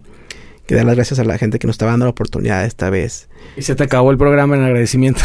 Mm, Casi. El primer bloque, no, Sí. lo que pasa es que empecé a hablar así súper tartamudo y queriendo leer rápido y, y yo traía como un guion de lo que quería decir en ese programa respecto a las bandas, respecto a mi mamá y mi mamá, eran cinco o seis páginas, o sea, literal escribí seis, seis páginas No te daba. no da. Entonces, este, quería dedicarlo a mis amigos que, que murieron en lo, de- en lo del COVID, murieron dos locutores. Entonces quería dedicárselo a ellos, quería agradecer a la gente nueva, quería agradecer a la gente vieja, quería explicar por qué estábamos ahí y pues no te da el tiempo, ¿no? Entonces me ha costado mucho y del primer programa, segundo, tercero, mi producción ha cambiado mucho. Este, de hecho, ahí en la carrilla interna ahí con, con Rafa, que me hace, que él hace, hace- lo hace de operador. Yo hago dos guiones, un guion para el operador, donde viene minuto y segundo, donde dura cada rola y, y mi intervención de voz, y luego vienen los cortes, el intro. Con minuto y segundo cada canción y cada intervención. Así lo haces tú, la escaleta. Sí. Y la pongo por colores. este, la, la parte donde hablo normal o sea que no es sección, es de color blanco, la parte donde es una sección especial viene de un color, la parte del corte viene otro color, entonces se las mando a, Rafa un día antes y, y pasa gente y dice, ¿estás estudiando química? Esa tabla periódica, ¿qué, qué quiere decir, no? La carrilla es por eso. Sí, la tabla periódica porque hago una escaleta, pero así súper contadita de segundos y por colores. ¿Y la cumples? Sí. Sí, la cumplo. O sea, en la voz soy más flexible. Digo, ok, ya ahorita ya, ya mencioné lo que quería decir la canción. Puedo ganarle tiempo para el siguiente bloque. Y para mandar un saludo o hacer una mención de un evento, ¿no? Pero aparte hago mi guion de lo que quiero mencionar de cada bloque. Entonces puede ser un cinco o seis páginas. Hago guion, cada, cada programa hago una nota. ¿Tu programa es diario? No, afortunadamente no, no podría. ¿Es semanal? Sí, los viernes de 5 a 6. Entonces hago como un guioncito y también viene con tiempos y todo. Entonces, me cambió mucho la, la producción no creo que me no creo que se me facilitó. ¿En serio? Sí. Porque yo allá me sentía pues relajado y control del en tiempo. control. Y... el sentirte casi en control te descontrola. Sí, sí, sí, porque yo, por ejemplo, tampoco nunca he tenido buena adicción ni, ni control de voz ni de respiración de todo lo que gente que sí tiene que hacerlo, ¿no? Como la gente que se dedica a esto. Y yo no lo tengo. Entonces cuando me empezó a estresar y digo, es que hice esta nota, ese, esto y quiero, quiero leer todo y empezó a leer más rápido y me empezó a trabar y todo. Entonces, uy, me está costando mucho el pensar que ya no estoy en la casa de mis papás y que si me equivoco, aquí sí se oye y que si me equivoco, aquí sí hay este pues un respaldo de una estación que tienes que respetar, ¿no? O sea, es la radio del estado, es la radio donde está Begoña, es la radio donde está Juan Pablo, donde está Gil, donde están locutores que llevan toda su vida estudiando y preparándose para que llegue un vato y lo haga con las patas. O sea, eso yo mentalmente lo tengo y, y sí me da pena. O sea, a mí sí me da mucha pena ahorita que se acaba el programa de proyector de Juan Pablo una estructura perfecta y que entre mi mamá y mima y que pronto me trabe o que tartamudee. A mí sí me pega, o sea, sí me, sí me causa conflicto porque digo, es que ahora sí ahora pasa lo que yo hace sentía a los locutores de los otros, de, de mi programa, ¿no? En la estación. Yo decía, es que prepárate, güey. Es que quiero oír música nueva. Es que quiero oír esto. Y que no me rompas el ritmo de esto. Y yo decía, está representando todo este proyecto. Y ahora yo tengo que entrar a uno que también tiene, pues ya muchos años. O sea, tienes, aunque no sea censura, aunque no tengas como que tener ese marco, pues yo me siento obligado a mantener cierto nivel, ¿no? Pues es respeto al medio, ¿no? Claro, o sea, es respeto. Y ese respeto a lo mejor que no tenía en su momento cuando empecé mi mamá me mima, que me llevó a esa forma irreverente de hacer el programa por lo que me pasó con este con el Che. Con Che Bañuelos. Ahora digo, bueno, o sea, el Che con todo y todo, pues es un locutor profesional, ¿no? Y yo no lo soy. Y oigo los programas de, de Begoña y digo, no manches, ¿qué estoy haciendo? No. Pero yo pienso que tu programa siempre ha caminado por otro lado. O sea, es otra cosa. No está sustentado en el, en, el tema técnico y, y, todo bien de, un locutor que se agradece, pero creo que lo que se agradece también es la, la diversidad. Sí, sí, y no, y la gente me lo dice, ¿no? Y me dice, mira, de todos modos, esta forma de que haces tu programa así como más campechano, más cálido, más relajado, es, es tu estilo, güey digo, sí, pero no. Y, cada que hago un programa, cada que acabo, le pregunto a los tres amigos, ¿cómo lo oíste? Porque digo, no me gustó. O sea, a mí no, no hay un programa, creo a lo mejor uno, que digo, hoy sí me gustó cómo salió el programa. Pero siempre digo, híjole, no. ¿Y lo escuchas después? Sí. ¿Y, no, te pasa que dices, no estuvo tan mal como yo me imaginé? Sí, sí, sí. La verdad es que eso me pasa a mí. ¿eh? O sea, lo, lo acabo y digo, ¿qué estoy haciendo, güey? Hasta le pregunto, primero, primero le pregunto a Rafa, ¿cómo lo viste, Rafa? Bien, Omar, bien. Rafa es muy buena persona y muy tranquilo y, siempre me dice, calma, güey, estás bien. Y ahorita te ajusto los tiempos de los cortes, te quito un comercialito aquí para que te ajusten, no vayas apresurado. Una persona súper accesible y que me ayuda mucho que esté ahí, ¿no? Y acabo el programa y le digo, ¿cómo lo viste? Salió chido. órale. Y luego ya llegó al carro y ma- mando a Tony, a Tony Raz, ¿te acuerdas? Sí, sí, sí. Ah, él escucha diario. ¿Qué onda, mi Tony? ¿Cómo lo oíste? Bien, me gustó esto, esto, esto. Y, y acá estuvo divertido esta parte. Y me gustó, pero ponle más punk. Y yo quiero más punk. Y, y le pregunto a mi esposa, oye, ¿cómo se te hizo? Bien. Y este, oye, esta parte aquí diciendo que la regué. No, estuvo bien, salió acá. Además, salió hasta cura, ¿no? El lunes se suben a podcast porque eh, como es de gobierno no trabajan sábado y domingo y a las 4 salen a trabajar. Entonces se sube a podcast el lunes y ya lo oigo. Y digo, ay, güey, pues me estaba muy estresado, o sea, no, no estuvo mal, pues, ¿no? Pues poco a poco yo creo que eso entonces se te va a ir como que quitando. ¿Tiene mucho tiempo o tiene poco? Pues ya va a ser en julio un año. Apenas. Pero Sí. apenas, o sea. sí, sí, sí, sí. O sea, la, la neta es que si en el, en el otro duraste 16. 16 años. Sí, del, del primer programa este, obviamente ya muy relajado, ¿no? De hecho, el de mañana, por ejemplo, no tengo nada preparado todavía, ¿no? Y normalmente a estas horas yo había mandado guion y todo. O sea, hasta te quité tiempo un poquito. No, estoy relajado, o sea, me refiero que me estoy relajando más. Ah, Estoy disfrutándolo más, ¿no? O sea, mañana va a ir este trino, el de Virrey. Ajá. Y este, de hecho, no estaba aceptando como entrevistas porque decía es que no puedo eh, estar en la incógnita de los tiempos, güey. O sea, no te quiero ir a hacer que vayas a la estación para tres minutos de, de plática. Claro. Se me hace una grosería para ti que vayas a, a una intervención rápida. Pero tampoco quiero darte media hora porque no, no voy a poder cumplir con los... Todo lo demás. lo- ¿Cuánto dura tu programa? Una hora. Y se te pasa como nada. No, se me pasa horrible, o sea, y de hecho como que aparte tengo ese tema de que como es el espacio que hace difusión a las bandas, afortunadamente cada semana nos buscan, oye, quiero poner, me puedes ayudar a poner mi música y todo esto. Entonces tenemos como lista, no de espera porque no hay como el compromiso 100%, pero decir, ah, encontré varias bandas que quiero poner. Pero eso espera una semana para ponerlas, ¿no? Entonces, lo que yo me propuse es poner 10 bandas por semana. Pero a veces no te dan los tiempos. Entonces, puedo hacer una intervención de voz de un minuto con tal de poner las 10 rolas, ¿no? Entonces, si va un invitado, pues, como puede durar, como puede ser breve, claro. puede ser larguísimo. Sí. Y ese es como que ese conflicto de no saber hacia dónde voy. Pues a lo mejor entender que en este momento a lo mejor el, el justo el, el- como el, el bosquejo del programa, la forma, el esqueleto, pues no te da para eso. Te da más bien para es- pasar mucha música, que eso es lo que se ha sustentado toda la vida. Mi Ujú. mamá me, me viva. Sí, pero- Ya me cuesta trabajo decirlo, cabrón.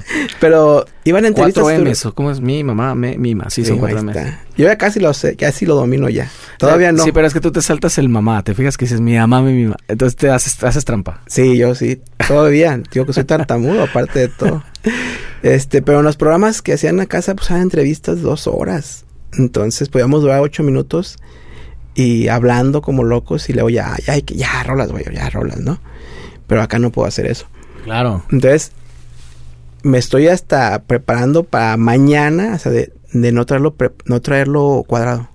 O sea, hoy tengo mi día libre, dije, puedo hacer esto y, y cuadrarme y decirle a Trino, tienes que hablar acá. Dije, no, no lo voy a hacer. Quieres ejercitar Esa parte, la, ajá. la improvisación. Sí, porque también ya voy a abrir un poquito más, así como que no, no todo el programa de entrevista, pero es que sí nos piden mucho. Es, y finalmente pues Invitados. pasa eso, que, que no hay muchos espacios. O sea, puede pensarse que ya existen muchos espacios, pero realmente no lo es así, ¿no? Oye, ¿y te pasa que, o, más bien, has pensado en estos días eh, o en estas, en este año, en estos meses, en pasarte a hacer otra cosa a la par? Porque el tema de la radio por internet ahorita te sería un chingo más fácil. Eh, por una parte sí, pero ¿Te, te ha- por la ¿Te ha otra... coqueteado la idea? Yo creo que lo más cercano a eso, lo más cercano ha sido hacerlos precisamente como esto, ¿no? Un podcast con las bandas que vienen a entrevista ya. Digo, no, no tengo el espacio acá porque una hora no ajustamos para hacer nada, pero me gustaría hacer como una entrevista en podcast con las bandas que necesitan espacio, ¿no? Eso estaría bien chido. Eso se- es lo más cercano. Radio por internet definitivamente no. Este, porque porque no soy Dios, mis tiempos ya no son perfectos. este, ahorita ya son muchas cosas, ¿no? Este, tal día mi hijo sale a tal hora de la escuela y tal día lo voy a llevar a natación y tal día lo llevo a taekwondo y... Ah, está bien chingón además que estés disfrutando eso y que le des su espacio. Creo que te fue parte de tu aprendizaje y fue una cosa bien... Es una cosa bien romántica y bien bonita cuando recuerdas el... O sea, para mí es muy importante porque lo recuerdo tal cual. Lo viví no solamente como escucha, sino como una banda que fue apoyada por este medio. Haberte visto en cualquier cantidad de shows a los que íbamos a tocar, a los que íbamos a cotorrear. Y siempre que fueras como un personaje obligado en la escenografía social del, ¿no? De, de, verte en todos lados. Y, las camisas además hicieron una, una iconografía también muy importante siempre estaba, o sea, había muchas bandas con, con una calca en su guitarra o en sus amplis, estaba en todos lados. Me gustaba mucho, fíjate, me gustaba mucho eso de hacer mucha mercancía, ¿no? Sacábamos púas, una vez este, sacamos unas baquetas. Oye, ¿eso lo, vendías? La idea era venderlo, pero... Porque a mí siempre me las regalaste, entonces yo te lo agradezco mucho, pero... Es que finalmente eso pasaba siempre. Este, creo que nomás hay... Ha habido dos playas que sí hemos podido vender realmente. La nueva que sacamos ahorita para... En Jalisco Radio. Porque, o sea... Bueno, la diferencia de aquel entonces era de que... Ay, pues me cayó una lanita deja, hago merca y, la vendo, pero realmente nunca la ofrecía y decía, ay, este vato chido. Es que, era otra chamba, además, ponerte un pinche puestito y tú que, o sea, lo hacías tú pues todavía con el recogedor acá en, en el culo, güey. O sea, está cabrón. Entonces ya decía, ah, voy a vender estas 50 playeras, ¿no? Y decía, ay, pero va a tocar tal grupo, déjale, llevo una a, este músico que es bien chido y me cae re bien y me ha inspirado mucho para la radio, ¿no? Y ya acaba, yo cuando ya me daba cuenta ya había regalado todas. Yo tenía una roja que la recuerdo, te la tiré porque ya definitivamente se desbarató. Pero tengo unas fotos, te las voy a pasar. Tengo ah, fotos tocando con esa playera porque me gustaba mucho ese rollo. Sí, fíjate la que gustó mucho el diseño y obviamente siempre tuvimos con mucho apoyo en eso, ¿no? Jovito nos, enseñó con el logo original y luego este McFly de Sabueso y Novabel. Este siguió jugando con los logos, lo ha deformado, lo ha hecho muchas cosas muy buenas. Y a mí siempre me ha gustado así como mucho, como soy muy fan de Misfits y que veo Misfits hasta de, de, todo. Y decía, qué chido, o sea, tener un, no sé, nunca hemos hecho tazas, a lo mejor lo más ridículo, ¿no? Que es más, fácil, nunca lo hemos hecho. Pero púas, una vez hice un talí. Sí, dijiste que baquetas también. Un talí, un talí hice uno, dije, para cuando aprenda a tocar la guitarra, ¿no? Y se lo acabé regalando a Huicho, y todavía lo tiene, ¿no? Este, gorras, este, ¿qué más? Una vez, este, una amiga que se dedicaba a hacer como mil cosas de productos, nos hizo cuadernos, calcamonías y... O sea, le dije, juega con esto y, y en las puras muestras me regaló cuadernitos y... Ah, qué chido. Libretas y muchas cosas. aparte está, está bien padre el logo y todo, como, como la mística de mi mamá me mima, está muy chido.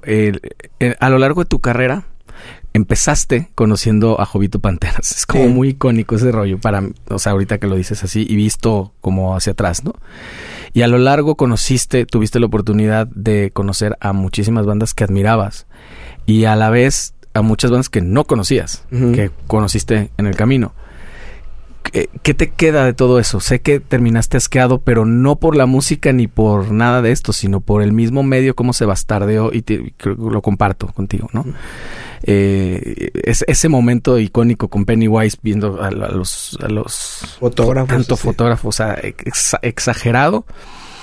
Eh, ¿Qué te quedas con todo eso? Si tuvieras que hacer un corte de caja a, tus 45. Pues la verdad es que lo mejor de todo ha sido los amigos, ¿no? Digo, yo me acuerdo muy bien que decía, cuando empecé y que vi que entrevisté a Santa Sabina, que entrevisté a Fishbone y eso, este, y se lo acabo de decir a Angelo Moore, ahora fui a, fuimos a Las Vegas al Punk Rock Bowling y tocó este Angelo Moore en otro proyecto. Que eso quería que me platicas porque fue este mismo viaje que viste Rancid y... Sí. Y ayer también vi algo que subiste, ¿no? Bueno, en Bad Religion. O sea, eras como, como un niño viejo con juguete nuevo, cabrón. Ah, aparte fue muy divertido eso porque aquí en Guadalajara... Mira, bueno, si vamos a cuando empecé a llamar de Mima, este, yo tenía 20 años, 22 años, y veía a los, a la gente de arriba de 35 y decía, ¿qué hace este viejito aquí, no? ¿Qué hace ¿Viene por su hijo o qué, no? Y ahora cuando voy a conciertos, pues yo soy ese que, ese viejito, ¿no? Aquí en Guadalajara. Este, Sientes eso, sientes que te voltean a ver como, ay, perdón, mira el don sí se la rifa. Sí, sí, sí, no, yo sí siento que sí. este, afortunadamente siempre hay bandas amigas ahí, entonces ya me rescatan así de que, ay, mira, conoce a alguien ese viejillo, ¿no? No viene por su hijo, ¿no? Y no sale, ¿no? y allá en el Punk Rock Bowling volví a estar abajo del promedio. ¿Ah, sí? Había gentes que iban abuelos o bisabuelos que estaban allá. Se me hizo increíble. No sé si por las bandas, no sé si por el festival, pero el promedio de edad que está yendo allá es muy alto. Es que Gumaro, a la, a la par o, o comparado con lo de la radio por internet que fue nuevo y lo fuimos, fuimos construyendo juntos, este, también es nuevo la figura de un rockero viejo. Porque no existían, porque no llegaban las bandas a tanto. O sea, para nosotros los Rolling Stones o Aerosmith eran viejos y tenían 45 años, güey, nuestra, la edad que tenemos ahora. Entonces, realmente un, un muy anciano o fans muy grandes no es la primera vez que Sí. sucede. Y es muy loco eso. A mí me pasa, es que yo tengo una banda de covers, me pasa que veo, pues ahí viene un don a pedirme una rola, puta, a ver si traigo alguna de, de Engelbert Humperdinck, cabrón, ¿no? Y me, me dice, ¿no tienes algo de YouTube? Y yo lo veo y digo, pues, pero, apenas tiene 60 y... Ah, no, pues sí. Ya, Sí le tocó, güey. estamos de moda los viejitos. Entonces, exacto, a alguien que le gustaba el punk en su tiempo, pues, güey, ya tiene 50 o Sí. más.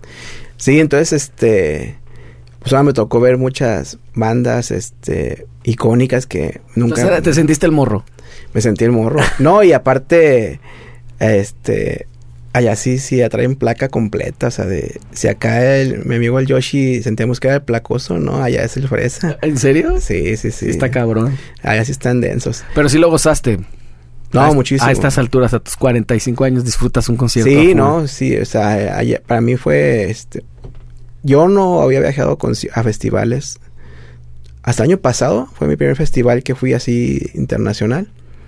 Fuimos al, al Riot porque, este, mi esposa, o sea, se me, me hizo ahí el fuerte para que fuéramos porque vi que tocaba Misfits con la lección original y sabes que soy súper fan de Misfits. Sí. Entonces ese reencuentro y saber que tocaban el Riot y fuimos y todavía me acredité como prensa y me dijeron que sí y este las cosas que dejo fíjate que es eso no cuando empezaba y que pude conocer un grupo, decía sueño con conocer en persona a todos tus muertos que era mi banda, número uno. Mano Negra y Tijuana no. Era mi, mi tridente no Tijuana no acabé muy compas cuando vinieron al Roxy. Este con todos tus muertos igual Fidel llegó a estar en mi casa en entrevista y en mi casa y le dije que no fumara mota en mi casa Pero, pero no te hizo caso, ¿o sí? no no sí me hizo caso ¿No fumó? Sí, Yo me- nunca he visto a Fidel sin fumar me mota. preguntó y le dije que no y me dijo ah no hay problema Órale. y este Pablito fue a mi casa También. Ajá. O sea, nunca pensé que llegáramos a ese grado, ¿no? O sea, nunca dije, pues conocerlos, que me tomé una foto y ya, ¿no? Claro. No que fueran a mi casa, a mi casa y ya entrevista, ¿no? Me faltó Mano Negra, me faltó Manu Chao, este, estuve muy cerca, sí platiqué con él, así le pedí una foto y me dijo, ahorita no, en este momento no. Iba entrando ahí al Cabañas, cuando estuve lo de la, justo cuando lo expulsaron del Sí, país. sí, sí. Y este. Y la vez que tocó en el Roxy, después de la concha acústica, cuando regresó con Radio Bamba, Jovito le prestó instrumentos y Jovito pasó, pues como, como es Jovito, o sea, sin retén. Y yo venía atrás y ya para bajar hacia el camino, ya para bajar, me preguntó alguien, ¿tú quién eres? Y yo, no, pues yo vengo con él, no, pues usted para afuera. Y ya no pude conocerlo, ¿no? Pero de ahí en más, o sea, pues hice muchos amigos, ¿no? Y finalmente, digo, o sea, esta amistad con Secta Core y con No Tiene la Vaca fue la que me llevó a Jalisco Radio, ¿no? La amistad contigo me lleva a esto. Qué chido. Ahora fui al Punk Rock Bowling y puedes pensar, pues acá qué, güey, o sea, pues acá no. Y, y me tocó ver a- al, al Reverend, o sea, que es un ícono de la música. Fuimos a verlo. Este, dije, pues voy a acercarme un poquito para verlo. Y resulta que el que cuidaba el escenario era el vocalista de Voodoo. Me ve y me reconoce, ¿cómo estás? Me da un abrazo. Y dices, tú, qué loco, o sea, que, que alguien, de, o sea, estás a muchos kilómetros de ahí en un festival que nunca había sido, al que no me quise acreditar como prensa, que fui como público y llegas y alguien te conoce, ¿no? Sí. Y dices, tú, ah, cabrón, o sea, pues, ¿de dónde, no? Pues ha valido la pena entonces. Claro, y estaba, tocó Angelo Moore y le dije, yo te entrevisté en el Hard Rock, nunca te vas a acordar porque, pues, no fue una entrevista que tú puedas recordar. Ajá. Pero, Pero yo sí la pero recuerdo. yo, o sea, yo, yo tengo una foto contigo de en el 2001 y voy a tomar una contigo en el 2023, ¿no? Y que estás allá y que alguien te diga, ah, sí, yo te escuchaba. O que me digan, o me digan ahorita niños, este, yo te escuchaba o, o, mira, mi hijo te escuchó. Digo, ¿cómo que tu hijo? O sea, es como el meme de, señora, ¿cómo que estuvimos en la misma secundaria, no? O sea, sí, güey. Digo, ¿en qué momento? O yo te escuchaba cuando estaba en la primaria. pues, ¿cuántos años tienes, güey? Digo, no, la otra mi mamá misma, yo soy muy joven, güey. Sí, sí, sí. No, pues es que el 2000 suena, o sea, sí, güey, hay güeyes que nacieron en el 2000. Digo, ¿quién chingados nace en el 2000, güey? Sí, sí, sí. Entonces, la verdad es que ha sido un buen camino y este y yo, yo dejaría eso, ¿no? Esa amistad que he logrado conseguir con tanta gente y, y creo que de alguna forma eso es lo, ha sido lo mejor de todo, ¿no? Eh, y lo que falta, Humaro, ¿eh? esperemos que, sí, esperemos que sí. Oye, estamos a la mitad. Idealmente estamos a la mitad de nuestra vida y ahorita se supone que ya no hacemos tantas pendejadas, entonces quiere decir que podemos estar en un, en un momento creativo importante. Esperemos que sí. La verdad es que sí ha valido la pena en ese sentido. Mucho tiempo, digo, confieso y mi esposa lo sabe y mis amigos más cercanos lo saben, renegué de, haber, de que se hubiera existido mi mamá y mi mamá. Renegaste tal cual. Sí, este, cuando me retiré, 2016, este, yo necesitaba así como que buscar otras chambas y, y yo veía como poder haber, haber conseguido más, mejores trabajos si lo hubiera dedicado la mitad del tiempo que le dedicaba a mi mamá y a mi mamá, ¿no? Y dije, o sea, todo es 16 años. Siento que fueron a la basura. O sea, que no sirvió nada para nadie, ni para mí. Y si lo hubiera dedicado la mitad de esta energía a la chamba, estaríamos en otra posición, mi, mi familia, ¿no? O sea, de a lo mejor con otras ya nuestra casa pagada, a lo mejor sin deudas en las tarjetas, a lo mejor paseando más, a lo mejor pues, no tendría que trabajar mi esposa también. Y me renegué mucho tiempo de eso. Dije, ¿para qué? O sea, ¿por, ¿para qué invertir esos 16 años en algo de gratis, no? O sea, si, si voy a los conciertos y siguen estando solos, si las bandas siguen tocando sin ese respeto, si le siguen pidiendo que pongan su backline, si no los, si no se tienen esa atención de no oír solamente lo que está en el algoritmo de moda, ¿no? O sea, dices tú, ¿para qué sirvió, no? Y han sido muchos años que he batallado con eso en la cabeza de, valió la pena 16 años de hacer esto de gratis. Y no de gratis, sino haberte gastado miles y miles y miles de pesos en esto. Y voy al toquín y, todavía, o sea, pronto viene una banda y digo, ¿por qué están tocando solos? O sea, no sirvió de nada, o sea, o porque esa banda siguen sin tener espacios, ¿no? Pues yo soy de la idea que lo, lo vamos a ver al, al, paso de muchísimo más tiempo. Eso es apenas una media vuelta de tuerca, eso que hiciste tú. Y creo que hay mucha gente que lo valoramos, y hay mucha gente que sí lo vemos y podemos ver como la imagen completa y, y, y es un gran paso. Lo que pasa que pues apenas, ¿no? Se nota. Yo, yo pienso que son los cambios de ese tipo gracias a ese pasito, se, pero se ven a los 50 años, cabrón. Es una cosa que, pues que, muy probablemente ni siquiera nos va a tocar. Pues mira, yo siempre, siempre me he considerado así en deuda, ¿no? Con las bandas. Digo, siento que nos hicieron más grandes las bandas a nosotros como medio de... Todas las que nos mandaron sus materiales, como que nos dio más fama a nosotros las bandas a nosotros que nosotros a ellas. Con eso iniciaste y, eso es porque eres muy generoso, amigo, y, y, porque crees que hicieron más, pero fue una colaboración, ha sido siempre una colaboración y la escena es eso. La escena es eso. Si existe tal cosa como una escena es colaborar todos y de la manera como se en, en la trinchera desde donde estés y, y sin duda la tuya sacrificaste mucho tiempo y mucho, muchas cosas que mucha gente, te insisto, que lo valoramos, pero yo creo que ha valido la pena. Y ahora te toca cosechar un poquito. Sí vale la pena que hagas el tema del podcast y esto, güey. Ahí, güey. Eres una voz pues, importante. Estaría interesante, digo, este... Está la parte de... Llego al, a la parte de tiempo y, y digo, y quiero hacerlo bien, ¿no? O sea, quiero hacerlo chido, ¿no?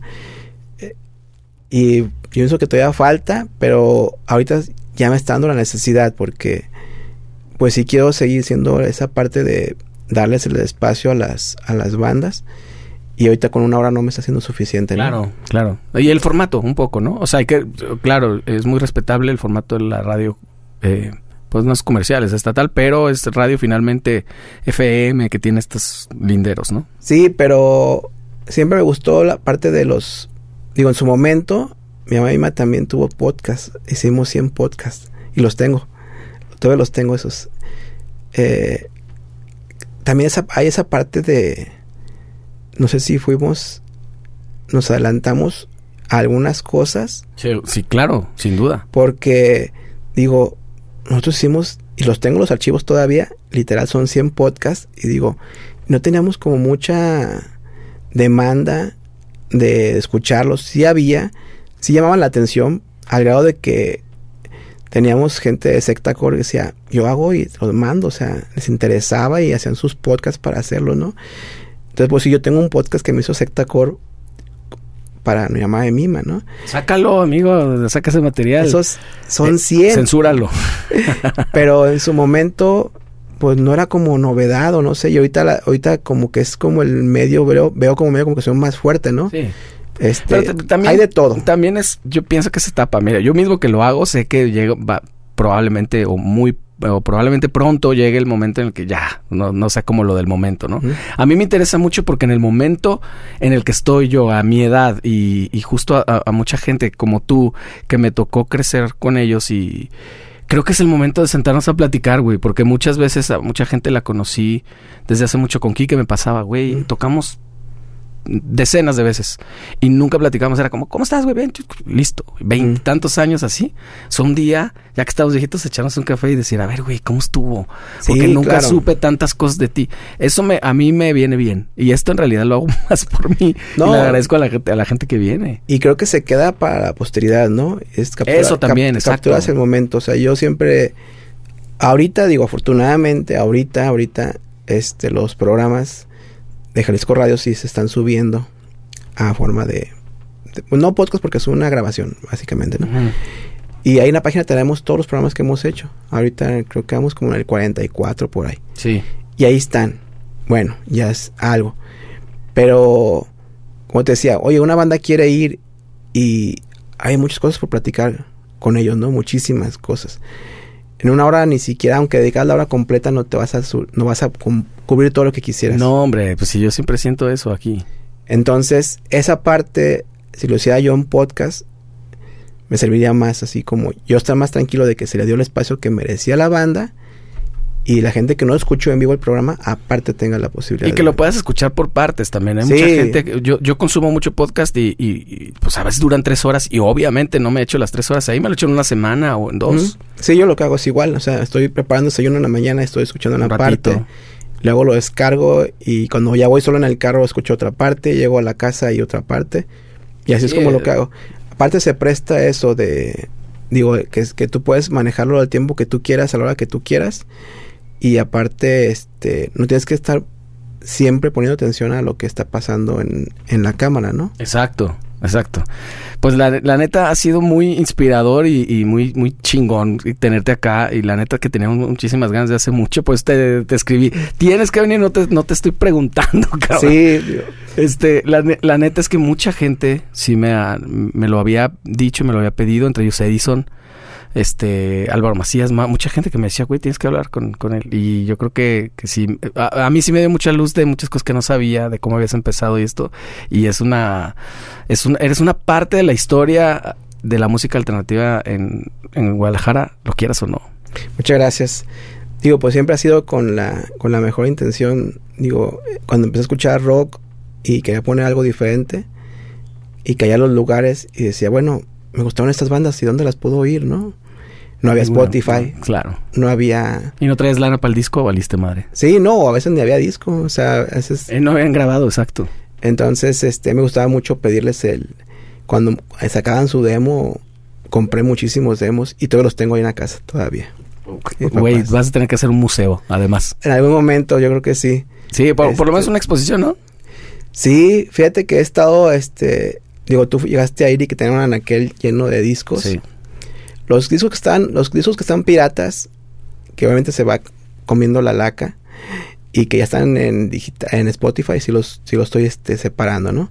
Pero tengo discos originales que digo, no manches, ¿no? O sea, me encontré uno del cerco original. Wow. Ahí lo tengo, o sea, tengo separado ya de que ah, algún día vaya a hacer algo con este disco, o sea, de una firma o algo, ¿no? Este, de qué más he encontrado. O bandas así que me mandan, por ejemplo, ahora que más chingón ahorita que está en Japón, ¿no? Y le mandé una foto de dos demos que tengo. Cuando iban empezando. Dos demos así sin portada y me dicen, güey, ese fue el primer demo y la chingada. Ah, pues yo tengo, no tengo los nuevos porque no me los, nunca me los vendiste, nunca me los diste, pero tengo estos. Dicen, güey, te cambio los nuevos por esos. Pues no, güey, o sea, este, bandas que me, o sea, era el, el disco quemado y con las, en Sí, sí, con el Sharpie ahí. Ajá. Entonces todo eso lo tengo todavía. No, vale Todo- muchísimo. Todavía lo tengo ahí y, y la verdad es que yo sentí que es parte del respeto que tienes que darle a las bandas. Digo, no nomás es ponerlas, sino respetarlas. Si voy a los conciertos, a veces que si ya no alcanzo ya desde la primera banda, prefiero no ir. Porque digo, es que no es posible que yo llegue y que me digan, Gumaro, ¿por qué no me viste a ver? A mí no me viste y aquel güey sí. Solo el estelar y así. Entonces digo, mejor ya ni voy. Si voy y voy a tomar fotos, va a ser de, de todos, ¿no? Pues qué chingón que todavía haya gente que se toma muy en serio este pedo. O sea, es que tiene que ser, digo, si no lo hace uno, es lo que estás tú promulgando, pues quién lo va a hacer, ¿no? Y es bien de neta. Te agradezco un chorro, Gumaro. Hombre, Este, un abrazo a, a todo tu equipo y pues sí, espero, si- siempre siguiendo a ver qué más, qué más haces. Muchas gracias y igualmente, este, gracias por invitarme, por considerarme y buen proyecto. Soy este fiel consumidor ahí de las entrevistas.